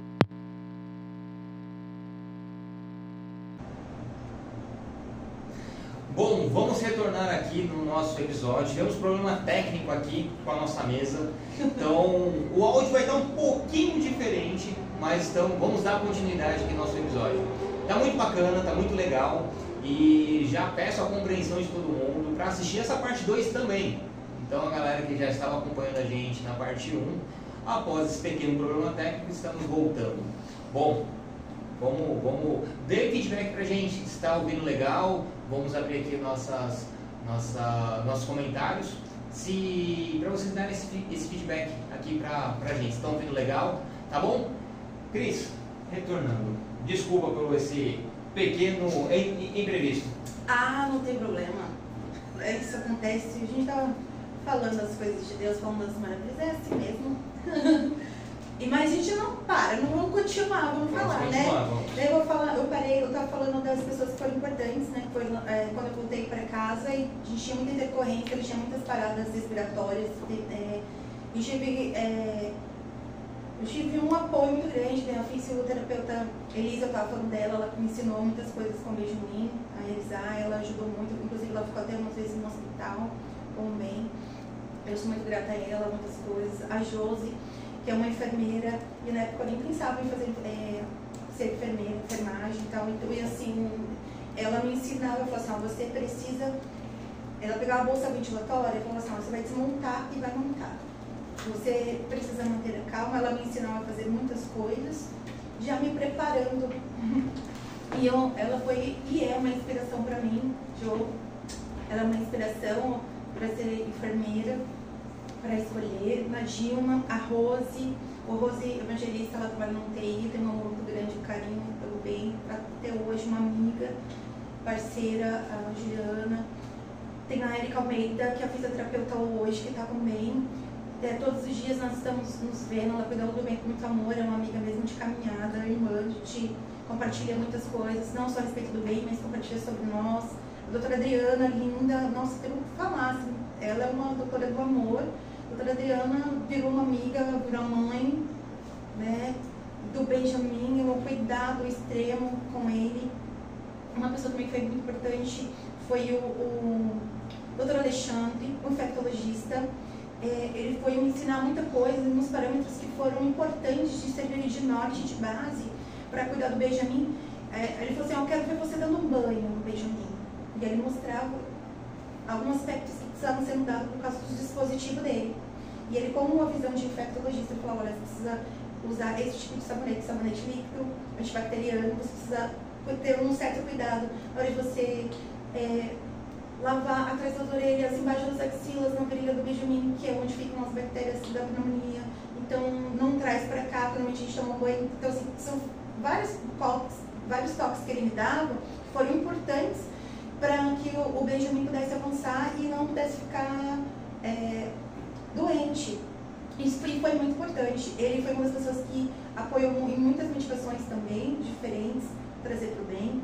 É, o Benjamin usava uma tropina, é, uma colirotropina mais sublingual, que era para acabar um pouquinho, para acabar com a celorreia, que ele resseca, só que ele também tem os seus, os seus contras, né, seus, é, seus efeitos adversos. Então, ele deixa a pupila mais dilatada, além do tempo mais dilatado, ele dilata muito mais. Tem um colírio é usado para fazer um oftalmológico.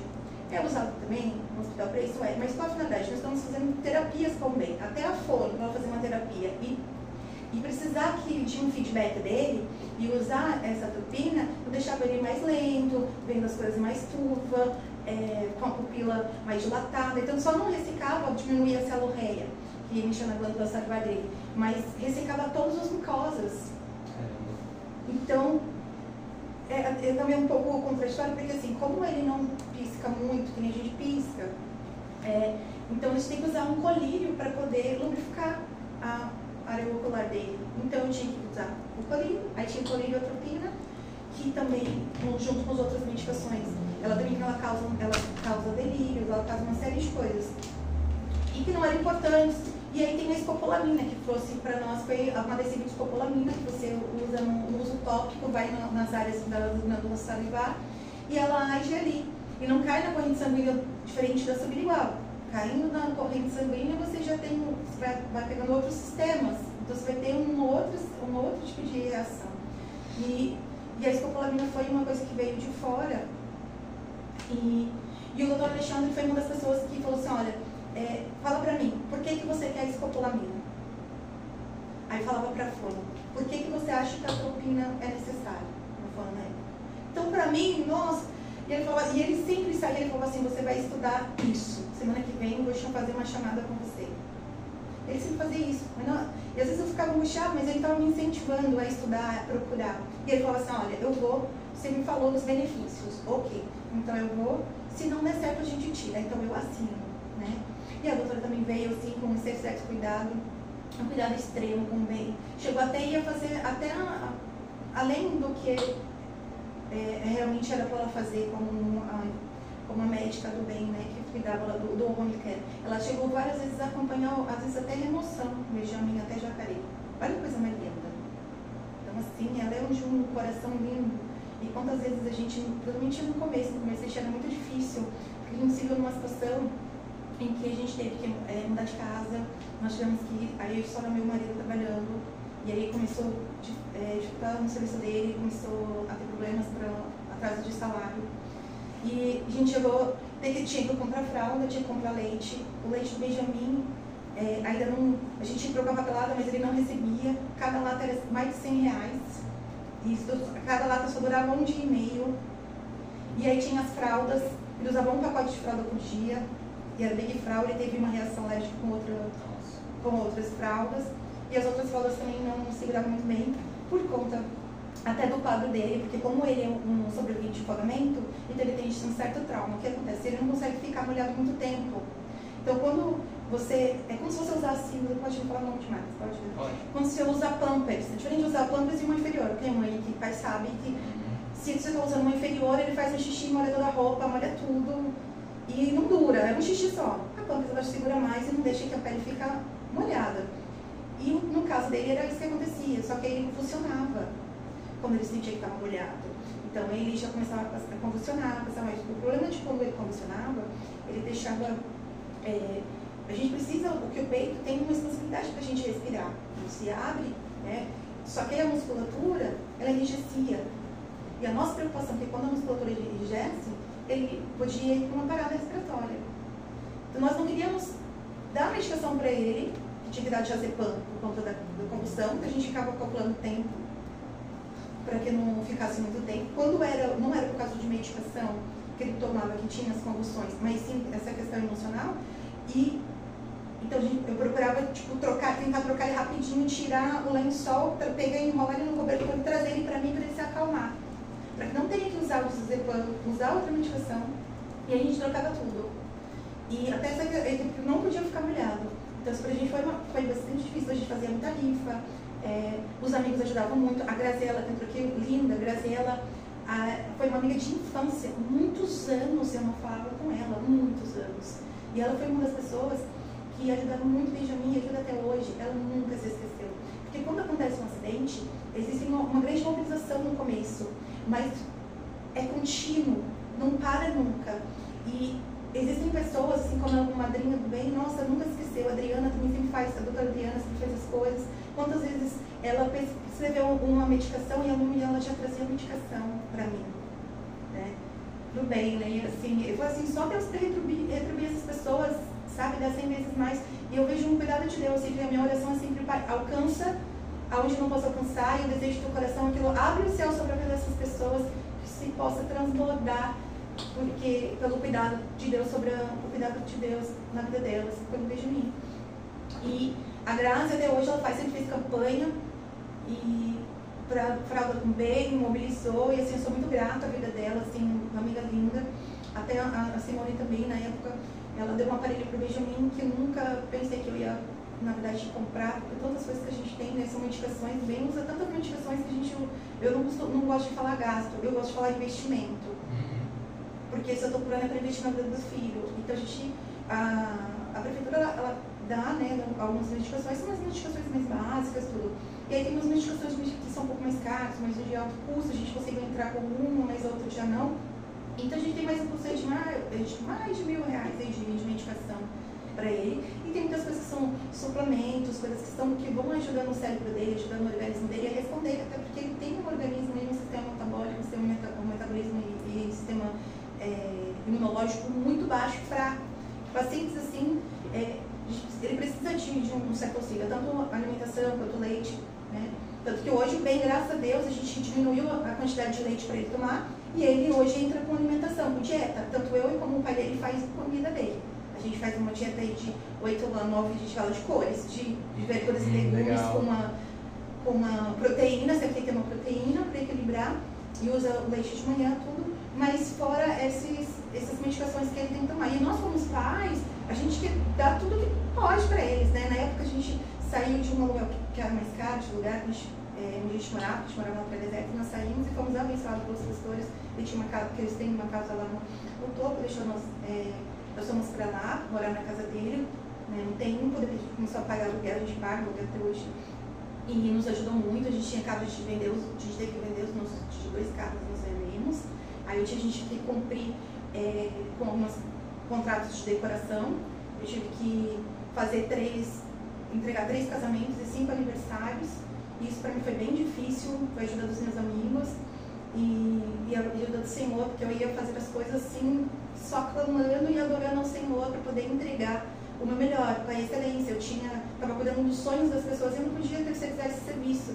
Independente do que tinha acontecido comigo, aquelas pessoas estavam com sonho e eu não poderia terceirizar. Era um casamento, uma coisa que vai levar para a vida inteira. Imagina, uma pessoa tão sonho, eh, sonhou com, aquela, com aquele momento e eu passar para outras pessoas. E falei, não, eu preciso cumprir, honrar, porque uma frase que diz assim, que a excelência honra a Deus e inspira pessoas. E eu preciso honrar a Deus, né? E inspirar as pessoas, porque a gente tem que fazer com a excelência aquilo que foi colocado nas nossas mãos e a gente propôs. Para mim foi bem difícil, então teve a ajuda dos meus amigos, teve a ajuda da Cali, do Lucas, a Cali é uma amiga linda, a Vivian, a pastora Vivian. A gente tinha momentos que eram bem difíceis para nós, momentos até que era difícil para eu dormir, eu sou uma pessoa noturna. Então eu, eu ligava para ela para que a gente adorasse. E ela adorava, me pegar no sono e acalmar minha alma, minha amiga linda. Assim, né? para espantar as coisas ruins, os pensamentos ruins, porque é uma batalha que a gente tem que lutar, que é a batalha da mente, de pensamentos, de coisas que a gente precisa falar assim, aquieta e mente. Essas coisas não, não servem para nossa alma, vai alimentar, vai deixar a gente ruim. E a gente tem que lutar contra isso e a gente não consegue sozinho. A gente precisa de Deus, da capacitação do alto, né? Nós precisamos do Senhor e precisamos também dos amigos, dos familiares. A gente precisa se aperceber, analisar às vezes o nosso pensamento, perceber as nossas coisas, onde a gente precisa voltar um pouquinho, mas o voltar não é regredir, né? O voltar, na verdade, é para poder avançar.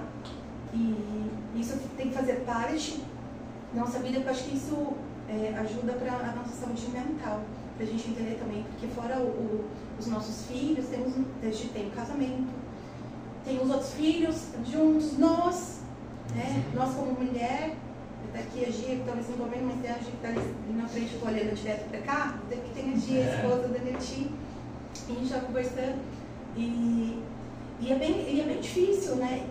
Lidar com tudo isso, com a emoção, lidar ao mesmo tempo que é a primeira coisa que a gente tem, que eu tive lá no hospital, que é a, gente, a primeira coisa que a gente tem é a negação, que isso não tá acontecendo comigo, né?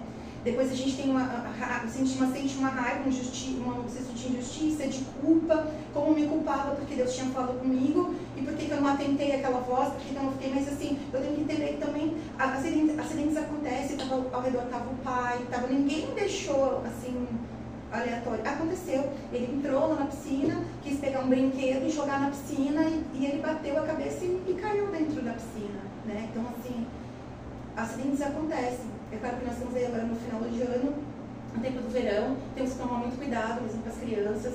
É, existem, bebês podem se afogar assim numa banheira, pode se afogar dentro do balde, numa privada, tem que tomar muito cuidado, ficar muito atento. As coisas, é muito rápido quando acontece isso. É, as piscinas, a praia, tem que estar atento, porque se você está do lado e fala assim, não estou aqui olhando, mas é, uma, é muito rápido, a gente não tem controle, assim, é, é impressionante. De como as crianças, quando elas querem fazer uma coisa, elas consegue perde do, do nosso. E não é descaso da mãe, nem do Uhum. pai.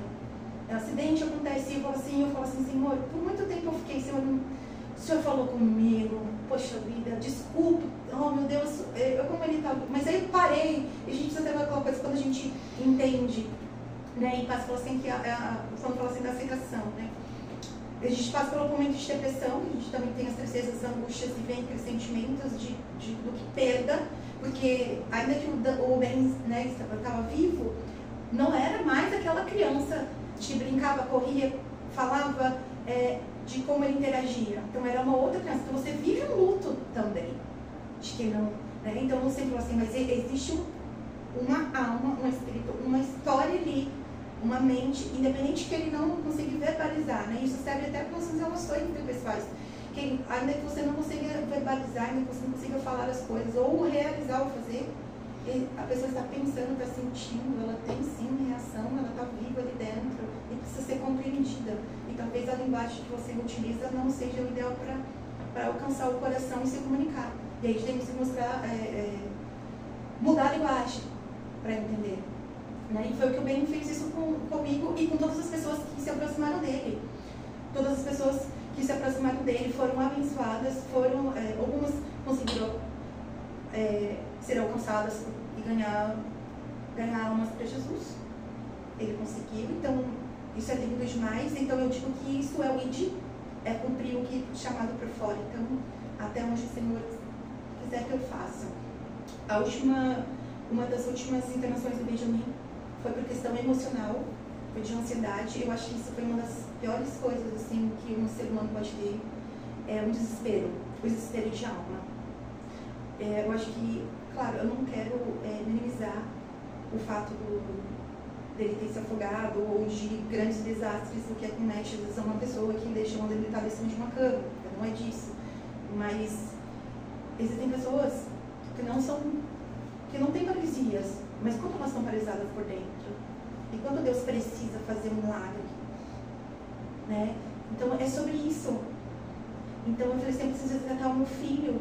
Quantas vezes é, ele teve uma crise tão grande, foi quando o meu, o, o, filho, meu filho mais velho, Daniel, foi brincar com ele e ele tentou se jogar, porque a gente fazia umas, umas terapias, deixa claro, a gente fez umas terapias para incentivar e tinha algumas medicações que ajudavam no cognitivo dele, porque a gente tem um tempo que a gente acredita na, neuro, na neuroplasticidade, onde o cérebro ele encontra os novos caminhos. Ele não consegue por aqui porque aquele fio, para eu entender quem tá, que é leigo no assunto, ali se romper um fio e não dá para ligar aquele fio no cérebro, mas é para ter aquela ligação, aquela conexão, o que, que ele, o cérebro ele faz? Ele entra, ele faz outro caminho, encontrar um outro fio ali para poder é, realizar as coisas. E aí a gente dava algumas medicações e fazia alguns estímulos. Nós procuramos algumas terapias, entramos num grupo que chamado é, é, Milagre, sobreviventes que são, é, sobre, são sobreviventes de afogamento, história de milagre. Tem mais de 83 pais, famílias com histórias de, de pós-afogamento. E tem de pessoa desde os mais simples até os que têm mais dinheiro, que têm possibilidade de dar aquela aquela terapia que o filho precisa, aquela terapia assim, de última geração. E aí eu comecei, a gente começou a pesquisar sobre terapias que poderiam ajudar ele, né? E a gente começou a ver que os valores eram muito altíssimos, que aquilo não era acessível para nós. E aquilo trouxe uma tristeza no coração. Então, quem tem mãe atípica, meu pai sabe, entende isso, falou assim, poxa, se eu podia, dava tudo para poder ter um, dar o melhor para ele. Até que um dia que Deus virou e falou assim, filha, é, você, tudo que você pode dar é o teu amor. E aí eu entendi que, tipo, se Deus nos deu essa oportunidade de cuidar dele, independente das nossas condições, eu tenho que dar o que eu posso. Então, se eu recebo, eu vou dar. Eu amo de Deus para ele. Eu lembro que a gente, o que a gente costumava ver muito era assim, quando a gente investia numa, numa terapia, que eu investi numa terapia, que chama-se Thomas, é muito bom. Até para quem tem autismo, tem eu falei assim, eu, é, falei, vou fazer depois uma, uma coisa, vou fazer novamente, é, é através de som, né? É, ele escuta músicas e o som da voz numa frequência de acordo específica com cada quadro. E são som vibrações, tem músicas clássicas, Beethoven, tem um monte de coisas e que estimulam o cognitivo que faz com que a pessoa tenha um desenvolvimento motor, interpessoal, tenha uma resposta sensorial muito grande, cognitiva. E é muito bom.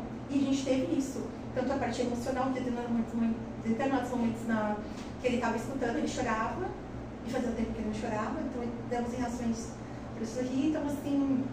E aí ele teve uma crise muito grande, ele teve um avanço, só que ele teve uma crise.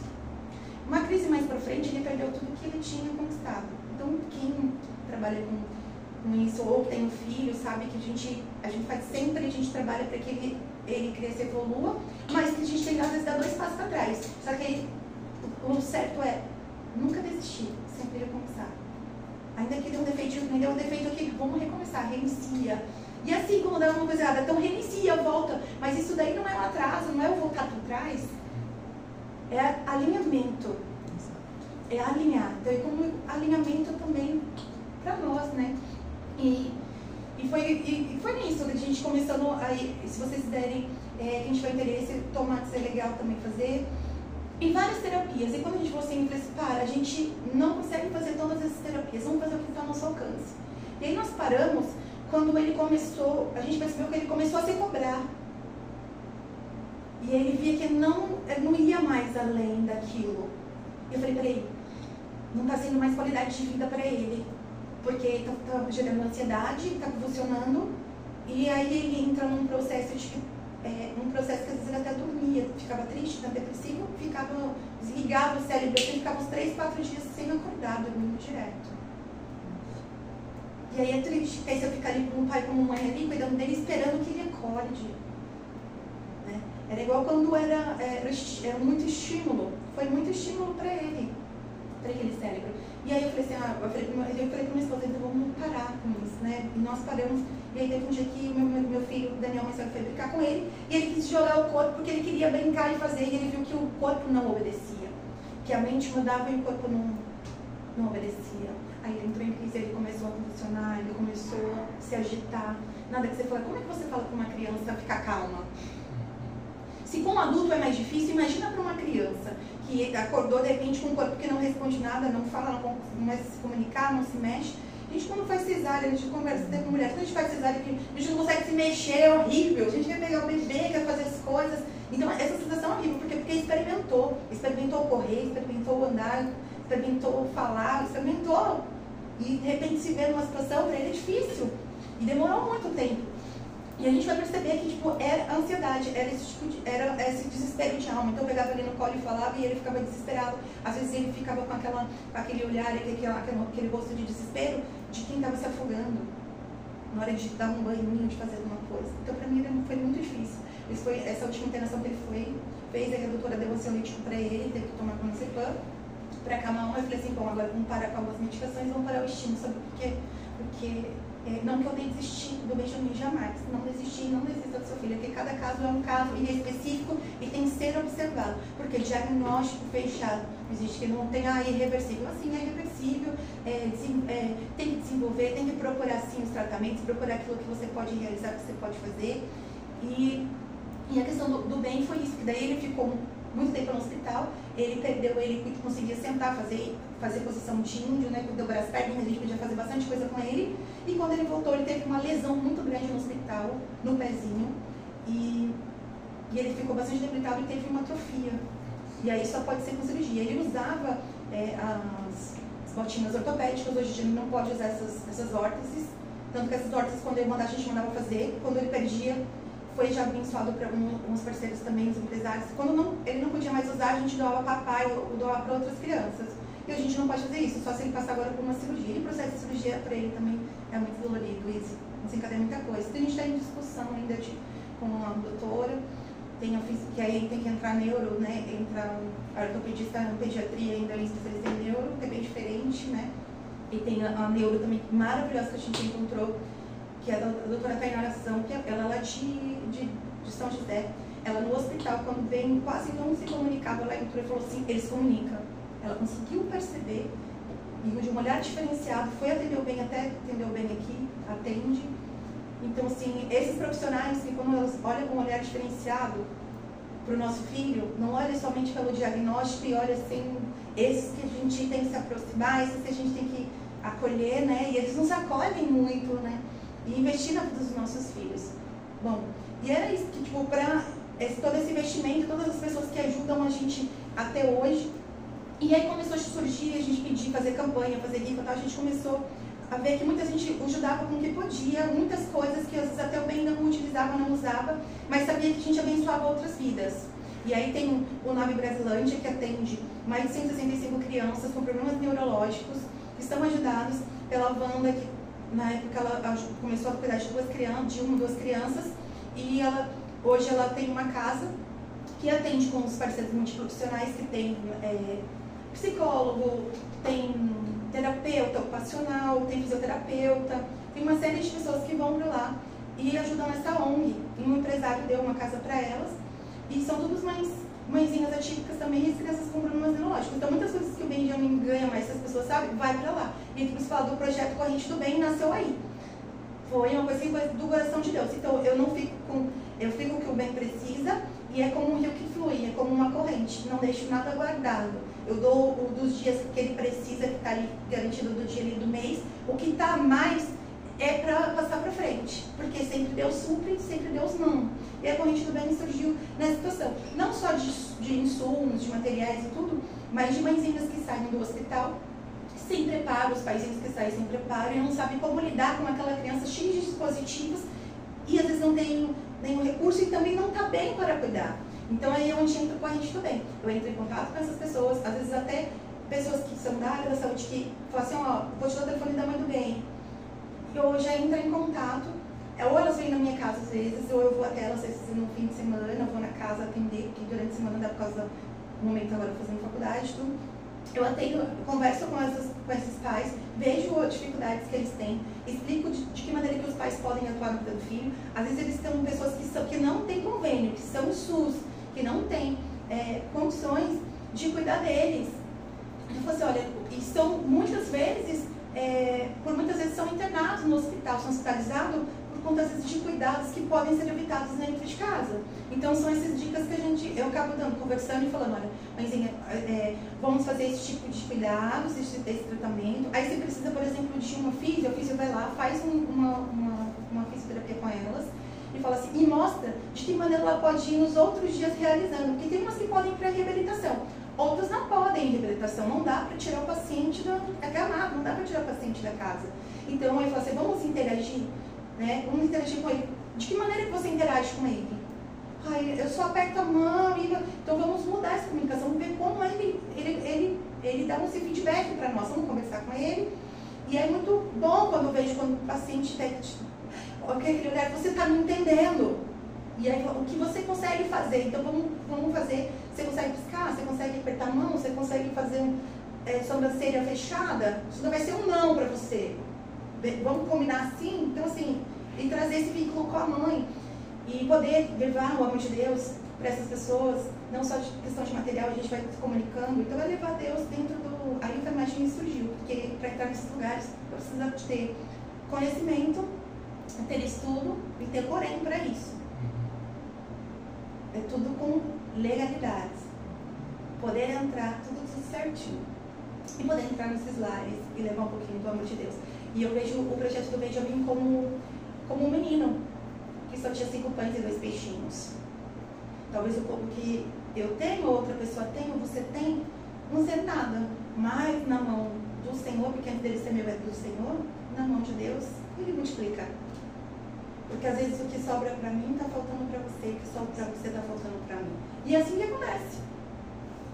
E, é, e, tem, e tem acontecido isso. E é a gente bem tem acontecido dessa maneira. Então muitas pessoas têm surgido, então, desde nutricionista, físio, é, né, doutora.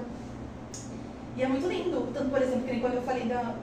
Eu cheguei a falar do adesivo escopolamina, né? Que hoje eu falei aqui mesmo, né?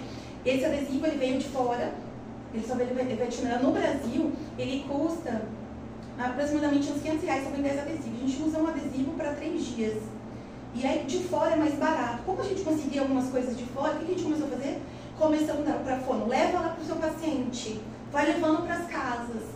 Então, muitos pacientes, até, não foram só crianças, mas alguns adultos, alguns idosos que estavam com, que teve um AVC, que teve alguma coisa, que estavam com esse problema, e eles precisavam fazer a fono, precisavam é, fazer outras coisas, mas para que eles não, eles não pudessem broncoaspirar, limpar o pulmão, ter uma pneumonia e ter um, um e baixar o quadro. Então, de um adesivo, falar, vamos, vamos compartilhar o que nós temos.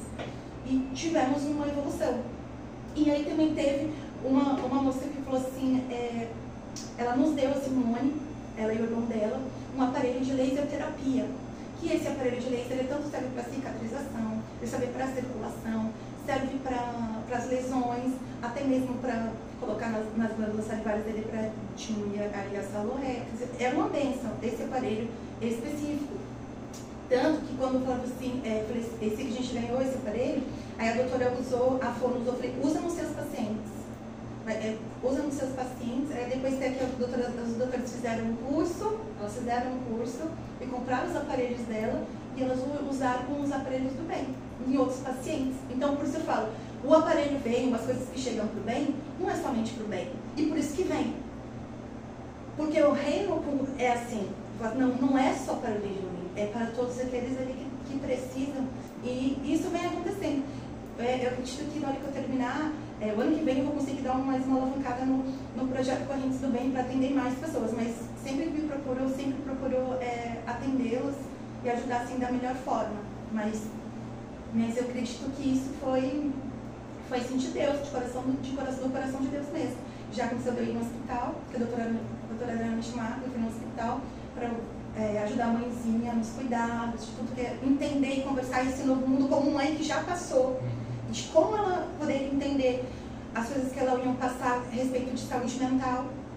Olha, vai vir pensamentos assim, você vai ter esse tipo de situações, mas que pode ser revertido, você precisa se aperceber, precisa pegar, eliminar alguns pensamentos e transformar ah, com coisa boa, que lá em Filipenses 4, 8, assim, que tudo que é bom, que tudo que é agradável, tudo que é de boa fama, tudo que é de honra, nisto pensai. Então a gente tem que pensar, pensar nessas coisas, tudo que é de louvor, então coisas boas. A gente tem que pensar nessas coisas para nossa mente, porque se só ficou pensando nos problemas e pensar naquilo que está acontecendo, eu adoeço também. E aí como é que você pode cuidar de alguém se você não está bem? Né? A gente precisa cuidar também. E uma coisa que você falou, desculpa. Não, eu falo muito, tem que cortar. É, a, a, corrente do bem, né, as coisas que vêm, não é para o bem de alguém, né? Não vem para o bem, vem para, não vem para o bem, vem para o bem. Né? É. E acaba sendo uma, multiplicando para outras pessoas, né?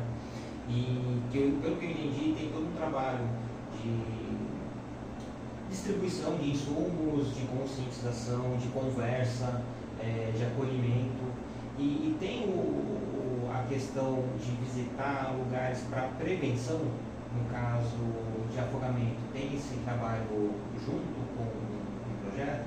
Por exemplo, em escolas ou em palestras falando dos cuidados junto com o corpo de bombeiros e utilizar até o, próprio, o caso do próprio bem para poder é, exemplificar o que pode acontecer, porque às vezes fica muito vago né, o, quais são as sequelas do afogamento. Sim, eu acredito que é, nós temos hoje o SAMUzinho, mas isso é um projeto que tem das escolas, se não me engano, é, esse projeto vem de 2004 a 2014, acho que 2004. É esse projeto nasceu do SAMU, né? É, ele vai, o SAMUzinho ele vai nas escolas, mas para as crianças. Isso é, é o que nós, temos aqui em São Sebastião. É, tem um projeto de lei também que eu, eu lei Lucas, acho que é 3.722, em 2018. Em 2017, foi, aconteceu a criança é, chamada Lucas, de 10 anos, ele teve um engasgo na escola, no passeio de escola ele engasgou com uma salsicha e ninguém conseguia desengasgar ele. Então até chegar no serviço de emergência, ele faleceu, ele não aguentou. E aí a mãe dele procurou, é, procurou a, as autoridades, começou a pesquisar e para que as escolas tivessem esse atendimento. Então, as escolas hoje ela tem, tem que ter alguém, tem que ter um socorrista. Eu, quando fiz o OPH, é, eu falei assim, eu fui para realmente para aprender todos com curiosidade, para saber mesmo também, para poder lidar com todas as situações, não só questão de pagamento, né? Mas eu acho que sim, o projeto do bem é, pensa, na, na verdade, para fazer isso com os pais, que, é um, que eu acho que não tem. Se alguém quiser fazer um curso de, socorro, de socorrista de primeiros socorros, assim, de, às vezes até um curto tempo, porque nós temos aí é, é, tem um CAP, aqui onde eu fiz, eles dão, é, tem um curso de, de primeiro socorro, que é a PH, mas ele tem um tempo, acho que é de seis meses ou um ano mais ou menos, eu acho que para realizar. Mas um, um, curso rápido de primeiro socorro com os pais, para mesmo para conscientizar, eu, eu não posso estar errada, mas eu procurei, não achei com os pais, mas é uma boa ideia realizar isso é, com os pais É, isso aí tem que procurar também o pessoal que está na, tá na área também que pode ajudar, que podem ajudar a respeito. Até porque nem nós temos no Ciama, que é, eles fazem, o SAMU vai lá para falar sobre engasgo, algumas coisas, mas falar com as mãezinhas, né? Mas o outro eu desconheço, se alguém conhecer aqui de São Sebastião eu estiver, mas eu não vi nada disso. Né? A gente tem também o melhor em, também o melhor em casa que é para ajudar, é, tirando agora, voltando um pouquinho de. É, para ajudar com a equipe multiprofissional para ajudar essas pessoas que vão em casa e não tem convênio e que precisa de toda uma equipe. Aí tem o Melhor em Casa, que não tem aqui em São Sebastião ainda, mas aí é mais é para idoso, não tem muito isso para as crianças. Né?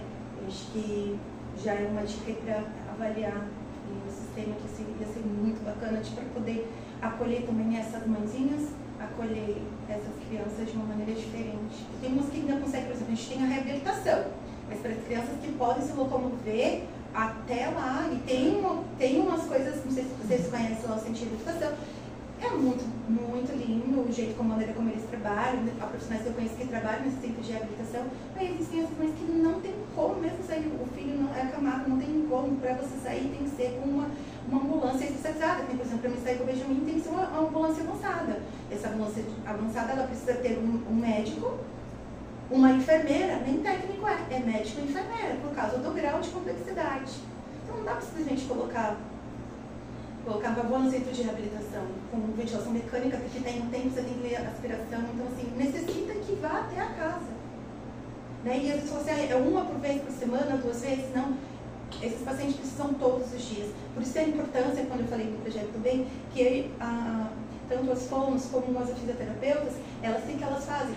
Elas ensinam para os pais algumas, algumas fisioterapias que dá para ela fazer sem machucar, sem lesionar e sem ter um estudo como eles têm que ter, porque tem que ter, sabe? Não é, ah, ele só vai lá para fazer uma manobra higiênica. Não, os físicos estudaram, estudos são muito importantes, muito importantes, inclusive até nos hospitais, essa questão de ventilação mecânica, de calcular, tá, os médicos mexem, só que eles alinham tudo aquilo é, de acordo com cada paciente, eles são muito importantes.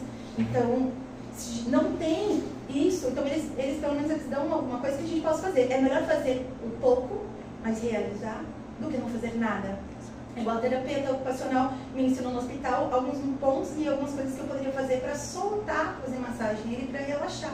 E eu faço. Os meus banhos com mim é mais de uma hora. Eu ponho ele na cadeira e é com louvor. Ele perdeu o medo dele através do louvor. Na hora do banho, louvor, cantando, brincando com ele, dando banho. Então eu só era é, sentado na cadeira e jogando água. Então, e, o, e virou um, um brincar. E, e o louvor. Que começa a cantar louvor e começa a adoração, e é baqueta e a gente brinca, tem momentos que o Senhor se faz presente e é tão lindo. E ele não. E eu converso com ele como se ele não tivesse nenhum problema. Só no debilitação de física, mas assim que não tivesse nenhum problema. E ele dá esse feedback, ele, e ele sorri. E ele até mexe as pernas naquele momento. Ele faz um esforço para ficar mexendo as pernas dele, assim. Aí eu falei, ele recebe, o Senhor recebe louvor. Imagina, eu falei assim, imagina Deus Pai recebendo um louvor do Benjamin, fazendo tantas coisas para poder dançar ou até mexer a boquinha, porque tem hora que eu vou cantar para ele que eu não sai som, eu só faço assim, porque ele não se comunica. Daí eu ponho o vidro de shampoo na boca dele também, né? E às vezes ele dá risada, tipo aquela, olha aquela olhada assim pra mim, ok. Quando ele me dá um sorriso, eu falo assim, eu cumpri o meu papel hoje como mãe, fazendo sorrir. Ele conseguiu ser criança, ele conseguiu brincar. Então eu pego os livros que é de, de texturas, de coisas sensoriais, que faz sons, brinquedos que eu posso todo mundo compartilhar, pessoas que vêm de fora, até as crianças que vêm em casa, que é para se comunicar com ele, tem a dificuldade, mas tia, como que eu vou brincar com ele? Mas como que eu vou fazer com ele? Pera aí que você vai saber. Na hora que eu pego um brinquedo, e é um brinquedo que ele assim, ele gosta quando alguém, por exemplo, quando alguém perde, quando é uma coisa de dedinho lá que pega um, tem um brinquedo de um crocodilo que você vai apertando os dentes, e aí hora ele aciona e morde. Ah, ele ama, dá um, Você viu no rosto dele assim que se pudesse ele dava uma bela de uma gargalhada, porque os olhos começam a brilhar e abrir mais assim, e daquele sorriso mais acentuado. Você fala assim, olha, ele gosta quando faz isso. É criança, quando ele não quer fazer uma fisioterapia, ele, ele escuta a campainha e fala, é a fisio. Ele finge que está dormindo. É criança. Né? Eu falei assim, cognitivo, como é que você sabe que ele está entendendo tudo ao seu redor? Porque pessoas que ele conhece, que é do convívio dele, ele olha de maneira diferente, ele dá uma piscadinha, abre mais o olho, com aquela olhada, tipo assim, ai, brilha, eu não acredito que você está aqui. Então, assim, ele vem. Eu mostro cores pra ele como antes, ele já sabia, eu falo assim, esse aqui é azul e é vermelho, ele só me olha. Aí eu falo, é azul? Aí ele pisca. Falei, ah. Então o que, que você quer vestir? Eu mostro pra ele as duas camisetas. O que você quer vestir? Quer o Homem-Aranha ou quer essa? E eu espero o tempo dele.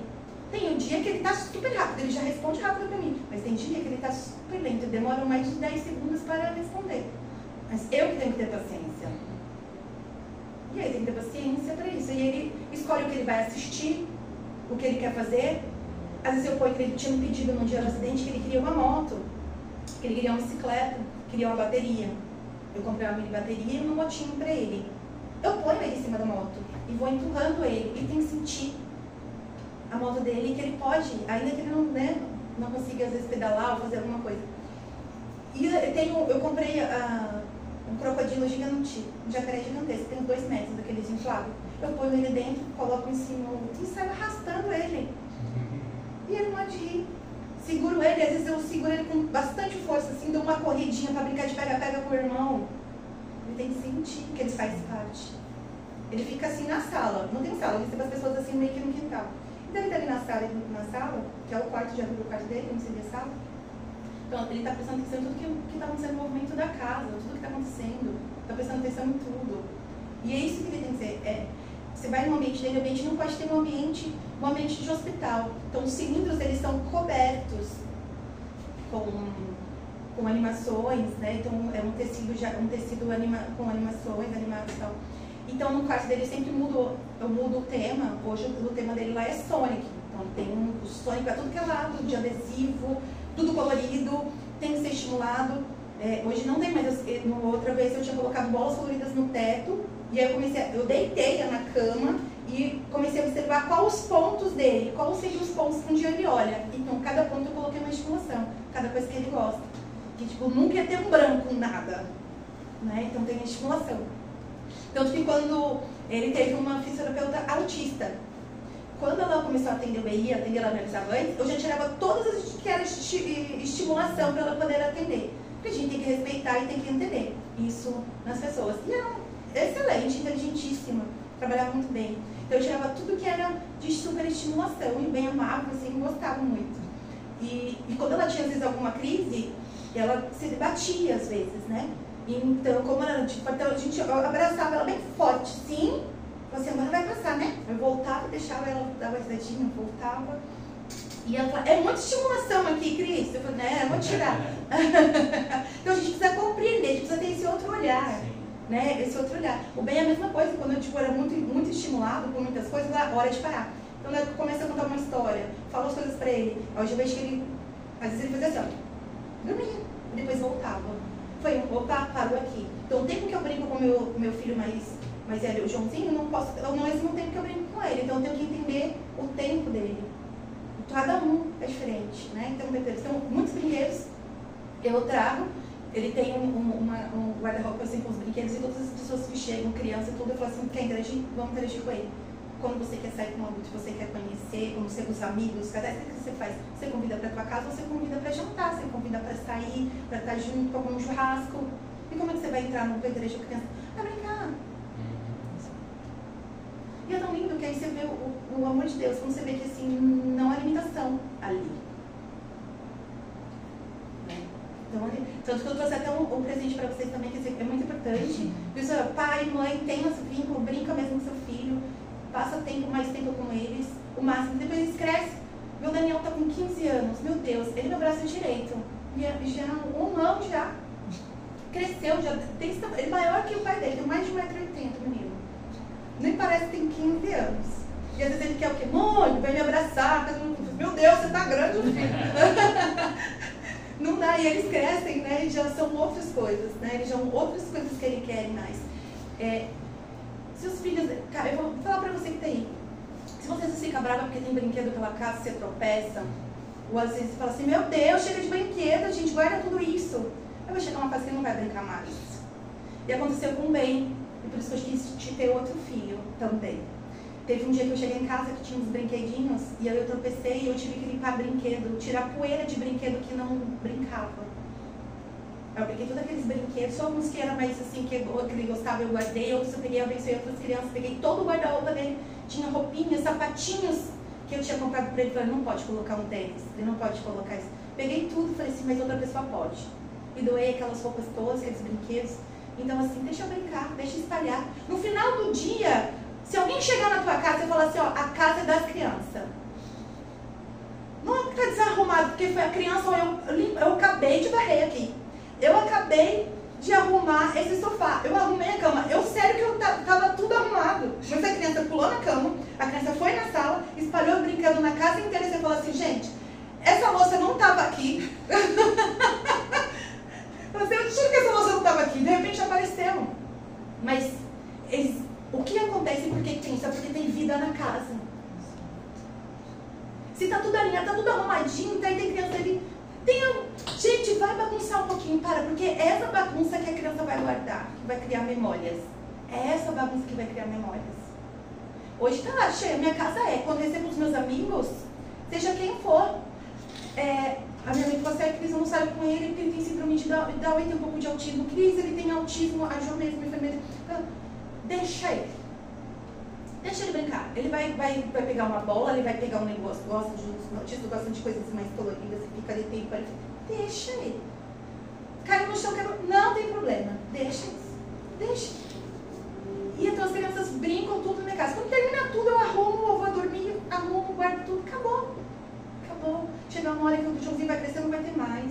Eu pego a mão do Benjamin e o Benjamin não pega as coisas, eu faço massagem. Eu tenho que fazer massagem no bem para ele brincar. Ele tem aquele videogame, é, eu entendo muito bem, é, Connect, é, né? é, que você fica, ele é antigo, esse, esse videogame, que você põe boliche e você só faz os ah, movimentos. Esqueci o nome dele. Aí eu faço o Benjamin, eu faço o Benjamin, falei, não, não vende esse videogame não. Eu ponho ele em mim, seguro certinho, eu ponho ele na cadeira de rodas, abro bem a mãozinha dele e faço os movimentos com ele. Vezes eu faço um pouquinho do movimento ou eu faço um movimento. Ele se sente parte que ele está jogando mesmo. Então, assim, isso é uma terapia, é um estímulo. Então, nunca deixe, nunca deixe morrer a criança dentro de você. Ah, eu, eu fico arrepiado, né? Todos esses, esses relatos da sua fala. E quem dera se metade do mundo fosse assim tivesse esse olhar empático, não apenas só com seu filho, mas com, né? mostrando que ele é uma pessoa, ele é um ser humano, ele, ele faz parte da sociedade. Sim. Né? Não, não tem por que negligenciar, não tem por que deixar de lado, não tem por que ah, não estar tá participando, tá, só não cumprir os horários de remédio, as terapias ou a higienização. Eu brincar, eu conversar, eu estimular né? Não fica preso apenas nesses momentos que tem interação. Sim. A interação é além da própria interação. Né? E vai criando sim memórias, vai criando novos caminhos neurais. E pode ter certeza que desde a primeira ressonância, a primeira tomografia até hoje, talvez não tenha muitos é, é, evoluções no ali no papel. Mas você sabe o seu dia a dia. Sim, lá dentro. sabe ele sabe. Né? Sim, e é isso bem, que é alma. Uma alma que se alegra, um espírito que se alegra.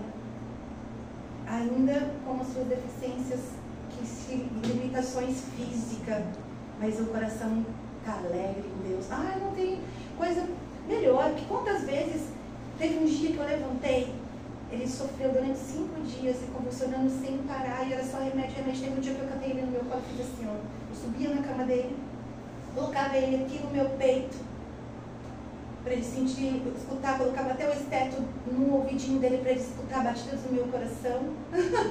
a mãe, mãe é assim, né? Porque existem estudos, né, que quando a criança ela sente, ouve as batidas do coração, e às vezes ele estava tão perdido, tão ali, porque ele estava convulsionando, tá, às vezes até um, um pouco, estava inconsciente, outras vezes ele voltava. Então, assim, a entender que a mãezinha estaria, eu falava assim, eu levantava e falava assim, Senhor, agora é Senhor.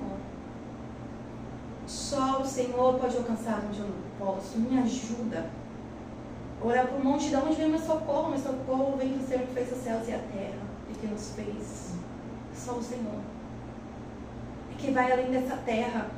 Como é que eu posso porque tem, pessoas que perguntam assim, Cris, você não teve momentos de dúvida, momentos de, de questionamentos com Deus. Como eu posso questionar ou duvidar de um Deus? A minha mente alimentada eu não posso duvidar, porque ele tem se feito presente na minha vida, na vida do meu esposo. Meu esposo também hoje cuida muito bem do Benjamin. No começo era mais difícil, claro que era para cuidar, porque a gente, a gente tem que aspirar nariz, aspirar boca. E para mim era muito difícil. E eu falo assim, meu Deus, me ajuda, ele precisa. Eu preciso ser a mãe que ele precisa. Entende? Porque é meio redundante, mas falar, seja a mãe, seja o pai que seu filho precisa. Ainda que é, seja difícil para você que dorme, mas o certo a fazer. Né? Então seja o que precisa. E às vezes você não saber, se você não saber o que fazer, a gente tem um pai lá em cima, que quando a gente pede para ele, ele nos ajuda. E é de fato. Ah, Cris, que é? vai ser o Papa não te crer, meu filho, tem que crer. Não tem como não crer nesse Deus lindo que criou todos os céus e a terra, que criou as coisas. Não dá para falar assim, olha, foi um grande, foi Big Bang, foi de um, de um caos. Nada do caos. A única pessoa que pode fazer de um caos para alinhamento, organização, é Deus. Que quando a gente fala de a parte neurológica, tá? nem os mais mestrados, doutorados na parte de neuro conseguem decifrar uma mente, conseguem entender uma mente. E aí isso aí já é já num outro patamar que é só lá, lá de cima do papai. Não é? Olha, Cris, é realmente. É... Leu os comentários? ai, ai, assim, como sofrer Alguns pais sofrem, às vezes, por você ter um filho que é diferente. As, algumas amizades não são mais as mesmas. Alguns comentários são meio diferentes. Olhares. Os olhares. A sua vida muda completamente. Em todos os aspectos. Mas aí eu assim, e até às vezes eu, uh, aí eu penso assim, as coisas não, não, é, nada se trata, nada tem a ver com dinheiro Claro que às vezes o dinheiro ele traz algumas coisas, mas tem coisas que o dinheiro não traz. Não traz. E... Ai,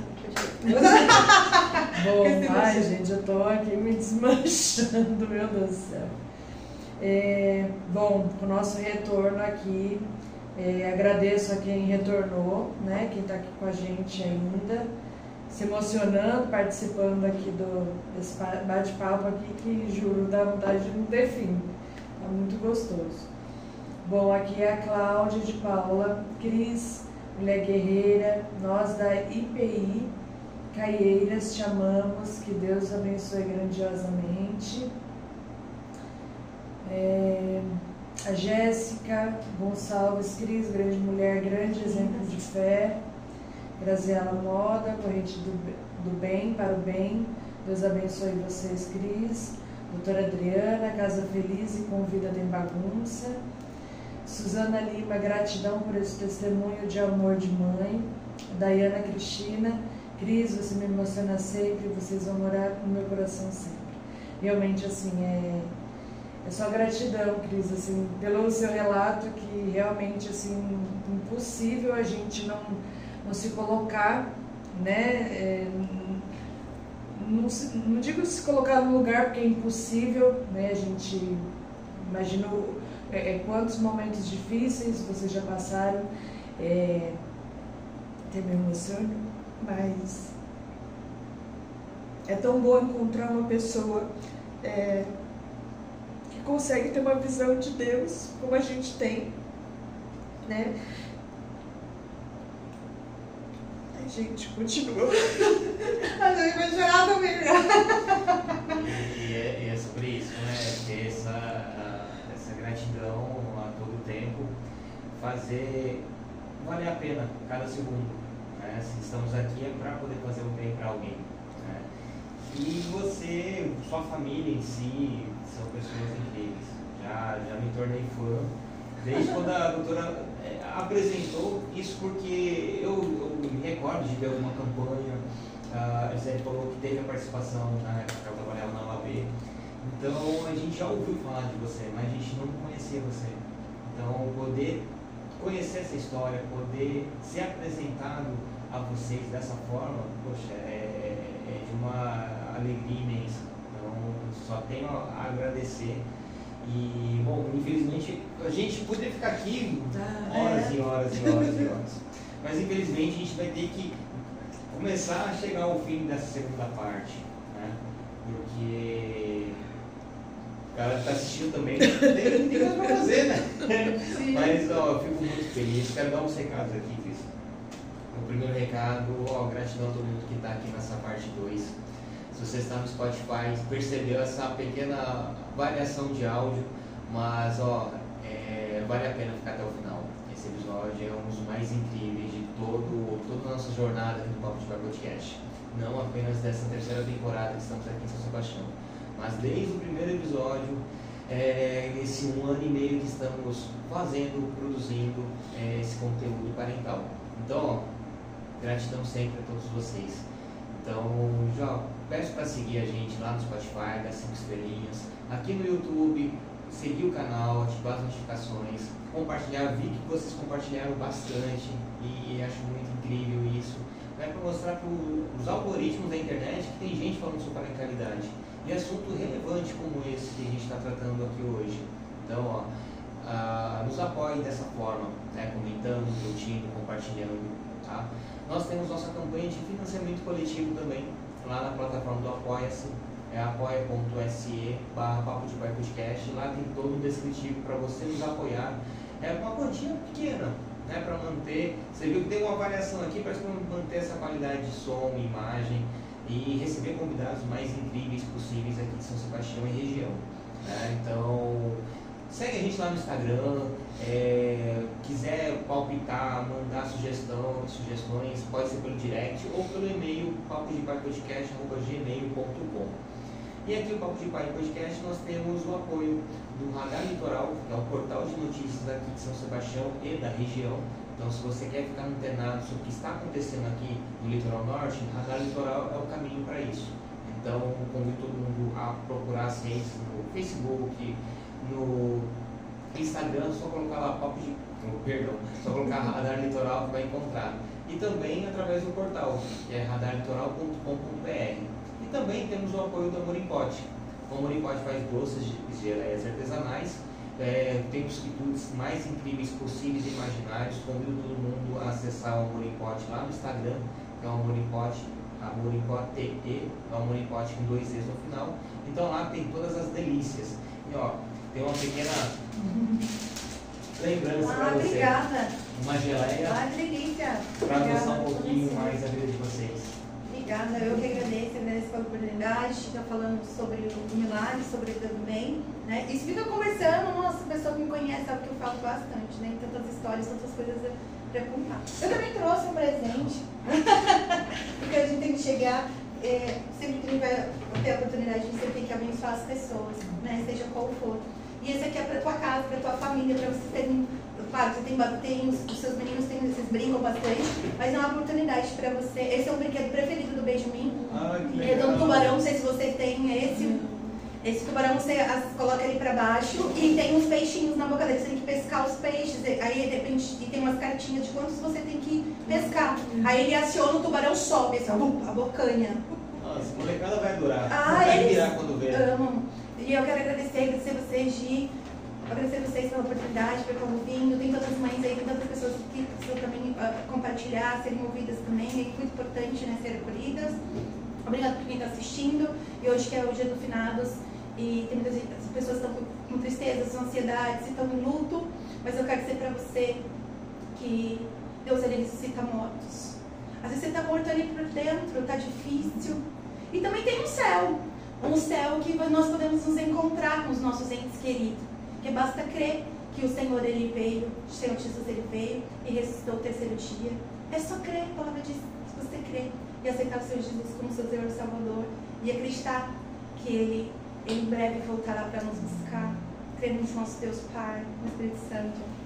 Nós seremos salvos e teremos um céu que não é finito, que acaba se morrer o corpo e acabou. Há uma continuidade ainda. Nós nos encontraremos. E é o que eu falo duas vezes bem. Eu estendendo aqui, rapidinho. Eu falo pra ele, aqui você não consegue mexer, brincar nem é, como você gostaria. Mas vai chegar um tempo que você vai poder correr, brincar, abraçar e não há limitações. Mas a Bíblia diz que você pode até brincar com ursos e leões, imagina só. Então, nós temos que viver nessa vida como se a gente tivesse só realmente de como passageiros, somos de passagem mesmo, forasteiros, porque aqui não é nosso lugar. E viver como se fosse os últimos dias. E viva um dia de cada vez. Não pense no amanhã, pense no agora. O que, que você eu posso lutar agora? O que, que eu estou pensando? O que eu preciso, o que está morto em mim, o que precisa trazer vida. E que o Senhor alcance seu coração, que a vida abundante do Senhor possa alcançar o teu coração, tocar a sua família, vocês. Obrigado por tudo. Ai, que massa. Bom, só para finalizar aqui, uh, essa geleia de Laranja. laranja. Hum, delícia. É minha esposa que faz. Ah, obrigada. Usar um pouquinho a vida de vocês. E, bom, a gente tem, para finalizar, tem alguns pedidos. Né? O primeiro, queria uma indicação, uma sugestão de conteúdo. Né? Conhecer a concorrente bem, é, mas o que você poderia indicar para a gente? Um livro, uma série, um filme, uma ida, um- uma visita a algum lugar, enfim, o que você poderia indicar para a gente? Uma sugestão. Sim. É, nós temos a, a Luane, que também tem um filho, uma mulher típica também, né? Recente, passando por umas situações assim, tipo, de olhar mesmo essas pessoas. É, e tem também outras pessoas, fisio, é, como trazer fisioterapia, a fisioterapeuta, fonoaudióloga, num, num olhar diferenciado, né? Tem a neuro, essa neuro também, a neuro, a doutora Tainara Zampia, era legal também conversar. É, fisioterapeutas também tem a, a, a Érica, a Érica Prado e tem a Érica Almeida. Então, assim, tem umas, umas pessoas que eu posso passar depois Não, depois também. passa, eu coloco na descrição também para a galera poder conhecer. E até aproveitando, tem até o pedido. Eu vou pedir para você abrir seu WhatsApp, Sim, mandar um áudio para alguém, um pai ou para uma mãe. Falar assim, eu estou aqui no Papo de Podcast, recebi essa missão para poder convidar alguém para contar sua história aqui com a gente. Então, independente de quem seja, é, essa pessoa não precisa aceitar o convite. Mas se aceitar, bacana. Assim como a doutora Adriana fez com você. Ela mandou, mandou o áudio e, recebeu você aqui com a gente. Você, a gente está recebendo você aqui conosco hoje. Então, eu peço para você abrir seu WhatsApp e mandar esse, essa mensagem para alguém. Sim. Lembrando que a Luane já está confirmada para participar É. do nosso podcast. Essa é a nossa próxima convidada.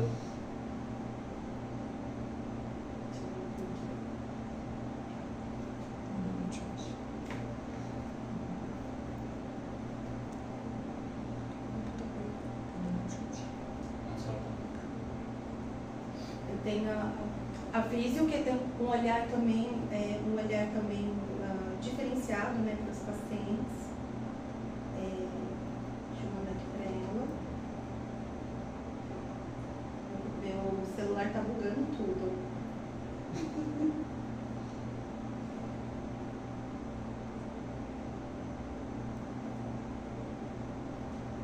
Ela foi uma das pessoas também que ativou o seu porém, o porém não, o seu. É, esqueci o nome, acho que meu fisioterapeuta é diferente. Vou mandar aqui. A Erika Físio, ela é uma amiga, mesmo fisioterapeuta, é uma amiga de, do dia a dia. E tem histórias para contar, acho que Deus fez na vida dela. E através do trabalho dela, como ela tem alcançado vidas. Um trabalho lindo também. Vou mandar para ela. Sua linda, tô aqui no podcast para falar que você também é uma referência para mim, na influência. E quem sabe um dia você está aqui. Que massa. A Josi, enfermeira também. Nossa, tem tanta gente assim, linda. É, A doutora Adriana falou, Crefito, é o Crefito, Conselho isso. É porque é muito engraçado que a gente tá aqui, às vezes a gente fica meio nervosa, dá um branco na gente, às vezes de algumas coisas, né? Ah, É o primeiro podcast, o outro conversa assim. Tem tantos livros. É, antes que eu me esqueça, que é uma, um livro que é para quem sofre de Alzheimer e de como é importante a gente trabalhar com a mente. Tem um livro da Joyce Meyer, né? A mente, a Batalha da Mente. Então, são livros, claro, a Bíblia, que ela ultrapassa, vem de todos os lugares e é, ultrapassa séculos e que ela é uma diretriz para quem realmente é, é precisa. E isso, eu estava lendo o livro é, Seja Mãe que você, que você, que seu filho precisa, um livro muito bom. Mães 24 horas, se dá Mães Exausta, são dois livros que eu estou terminando de ler, assim, são excelentes. Eu não sou muito assim de, de, lembrar o nome do autor, mas eu posso colocar Não, depois eu pesquiso é, e coloco no, no, na descrição. Mãe 24 horas e seja a mãe que seu filho precisa. São os dois livros que eu estou terminando de ler. Começo a fazer umas anotações quando eu estou lendo. São livros que são muito bons. É isso. Massa. Bom, agora para finalizar, a gente tem a gravação da cápsula do tempo, né? Então, olhando para nossa câmera, eu, é, eu peço que você deixe uma mensagem para os seus filhos. É, de forma individual, de forma coletiva, mas uma mensagem para eles. Né? Que lá no futuro eles vão estar procurando saber o que, que essa mãe estava deles. Né? Por mais que eles saibam, sintam, mas em algum momento eles vão estar ouvindo tudo isso que você falou aqui no podcast. Então vai achar essa, essa, esse momento, essa mensagem que você vai gravar agora. Sim. Vou falar pro Daniel. Daniel é meu filho mais velho de 15 anos, meu príncipe. Eu chamo ele de príncipe tesouro. E realmente ele é um príncipe. Ele tem buscado muito a Deus. Eu tenho visto na vida dele o fechar, que é Mateus 6,6, de fechar o quarto. Então, que me enche de orgulho ele saber, ele buscar o Pai, como ele, a, a intensidade. E ele tem feito aula de violão e tem buscado em adoração, a o coração de Deus, né? Quando ele fala assim, mãe, eu vou fazer, eu vou fazer mais para para cantar lá na igreja, eu falei, não, porque seus devocionais vão ser diferentes. E ele tem se tornado, filho, você tem se tornado esse menino segundo o coração de Deus. Tem buscado a face do Senhor, tem buscado entendimento e sabedoria. E é tão lindo ver isso. E é ver que isso vai te fazer um homem melhor, um marido melhor, um pai melhor, uma família, não tenho dúvida, dentro dos caminhos, dentro da palavra. Eu sou muito grata a Deus por um presente que é você, por você ter essa sensibilidade, esse cuidado com, com seus irmãos, com a mamãe, com tudo, de ter um olhar diferenciado para as pessoas esse coração grande, essa generosidade que você tem, ele inspira você ser diferente, assim como Daniel na Bíblia. Você é aquele Daniel, que Deus realmente tem sido Deus é meu juiz. Daniel que faz diferença. E a mãe te ama, que te ama muito. E eu sempre estarei ao teu lado quando você precisar. Viu? Eu te amo demais. Continue assim nesse caminho, que você só tem mesmo que alcançar sucesso. E sabe que a mãe sempre é muito grata pelo, pelo quem você é e por tudo que você faz, meu amor. Viu? Você realmente inspira. Você é muito especial, muito importante pra mamãe. Você sabe que eu te amo tanto, amo assim, muito tão grandão, né? A gente fala assim um com o outro, né? João, mãezinha, te ama. Você é meu amor, meu querido, que tem um cuidado com todos que chegam ao teu redor. Você vai muito longe, meu amor. Que você vem trazer alegria no momento mais difícil de nossas vidas e alegra tantas vezes o coração do bem e temos que esse coração do Pai. E como é lindo ver, Benjamin, meu amor, meu bem, ah, meu bem, quando você adora. Como é lindo ver, como é lindo ver quantas vidas bem o Senhor tem alcançado e quantos nos seus momentos mais difíceis, até de dor, você não se entrega, você luta e como tem ensinado, ensinado a gente, ensinado tantas pessoas. E eu sei que vai chegar um dia que no seu lugarzinho especial, no trono ali de Deus, nós estamos todos juntos brincando em família e fazer tudo que você quiser fazer, realizar. E esse tempo vai chegar, né? É, todos os dias, a Bíblia fala, filho, lá em Salmos 90, que todos os dias estão contados, mesmo que nenhum deles houvesse. Então, no tempo certo, a gente vai alcançando, né, amor? Sabedoria em cada dia, vivendo um dia cada vez. Mamãe te ama muito, muito, muito, muito. Esse é o meu abraço e muita piscadinha, assim, um cheiro. Eu amo vocês. É, lindo. É, Maravilhoso. Viu que até pra falar a pessoa fala muito, né? Cris, ó, suas considerações finais. Eu só, só tenho elogio, só tenho gratidão, só tenho muito amor pra, por você, pela sua família, pelo bem, pro João, pro Daniel, pro, pro, pro Bingo, pra, poxa, vocês, as portas de casa já estão abertas. Ah, muito E obrigada. em breve vamos visitar vocês. Isso, conheceu bem, conheceu Vamos, todo mundo. vamos. Nossa. Vou levar Sim. uma molecada pra conhecer. Ah, vai ser muito bom. Ele ama ver criança. Ai, que legal. Suas cons- considerações finais, por gentileza. Considerações. Não, depois de falar muito, gente. Tá... gente, é o que eu quero dizer, assim, que é, tudo que eu passei, tudo que nós passamos, eu e meu esposo, minha família, a gente passou por tantas coisas, é, tantas tempestades. Não é só o lado bom, existe o lado difícil, complicado, dias de desespero, dias ruins, dias de inverno. Né? Então, as estações nós temos na nossa vida. Então, o que eu quero dizer para vocês, que as estações elas passam. Então, guarda seu coração, guarda sua mente. Porque elas procedem do fontes da vida. Guarda. Porque hoje você está com esse pensamento, esse pensamento está um dia ruim. Mas amanhã você não vai estar mais. Vai ser dias melhores. Dias, dias bons. Então coloca seu coração, coloca seu coração em Deus. Ele é de suprir todas as necessidades. Vai ter dias que vai, você precisa de realmente da, você precisa da dependência de Deus. Você precisa de suprir, de que Deus supre as suas necessidades naqueles, naqueles momentos. Ele é um Deus que pode suprir, que pode cuidar, que pode ajudar e fazer os tratamentos. E você que não tem condições de fazer todos esses tratamentos que você precisa para o seu filho, sabe como eu fiz? Eu falei, eu preciso saber o que, que eu tenho ao meu redor e que pode servir de terapia para ele. O que, que eu tenho que eu posso realizar? E Deus nos dá criatividade para que isso aconteça. Para que você viva intensamente cada momento que Ele permitido você viver a cada dia. Viva como se. Não como se não houvesse amanhã, mas como se fosse seu último dia. E amar, ama Deus acima de todas as coisas, Deus próximo. Oferta as pessoas de fora primeiro que. É, só oferta para as pessoas de fora que você ofertar primeiro para a tua casa, para a tua família, para os teus filhos. Tem sempre o melhor. Sempre o melhor você oferta primeiro para os de casa, depois para os de fora. E ame intensamente. Essas são as considerações finais. Maravilha. É, seu, seu Instagram, para as pessoas conhecerem um pouquinho mais sobre você. Gente, meu Instagram, Cristiane Lima. Quase não posto nada. Pensa uma pessoa que não, não posta as coisas em redes sociais. Sou eu. Vou pedir pro meu filho, meu filho que agora mexe bastante, né? Cuida dessas coisas, faz edição e tudo mais.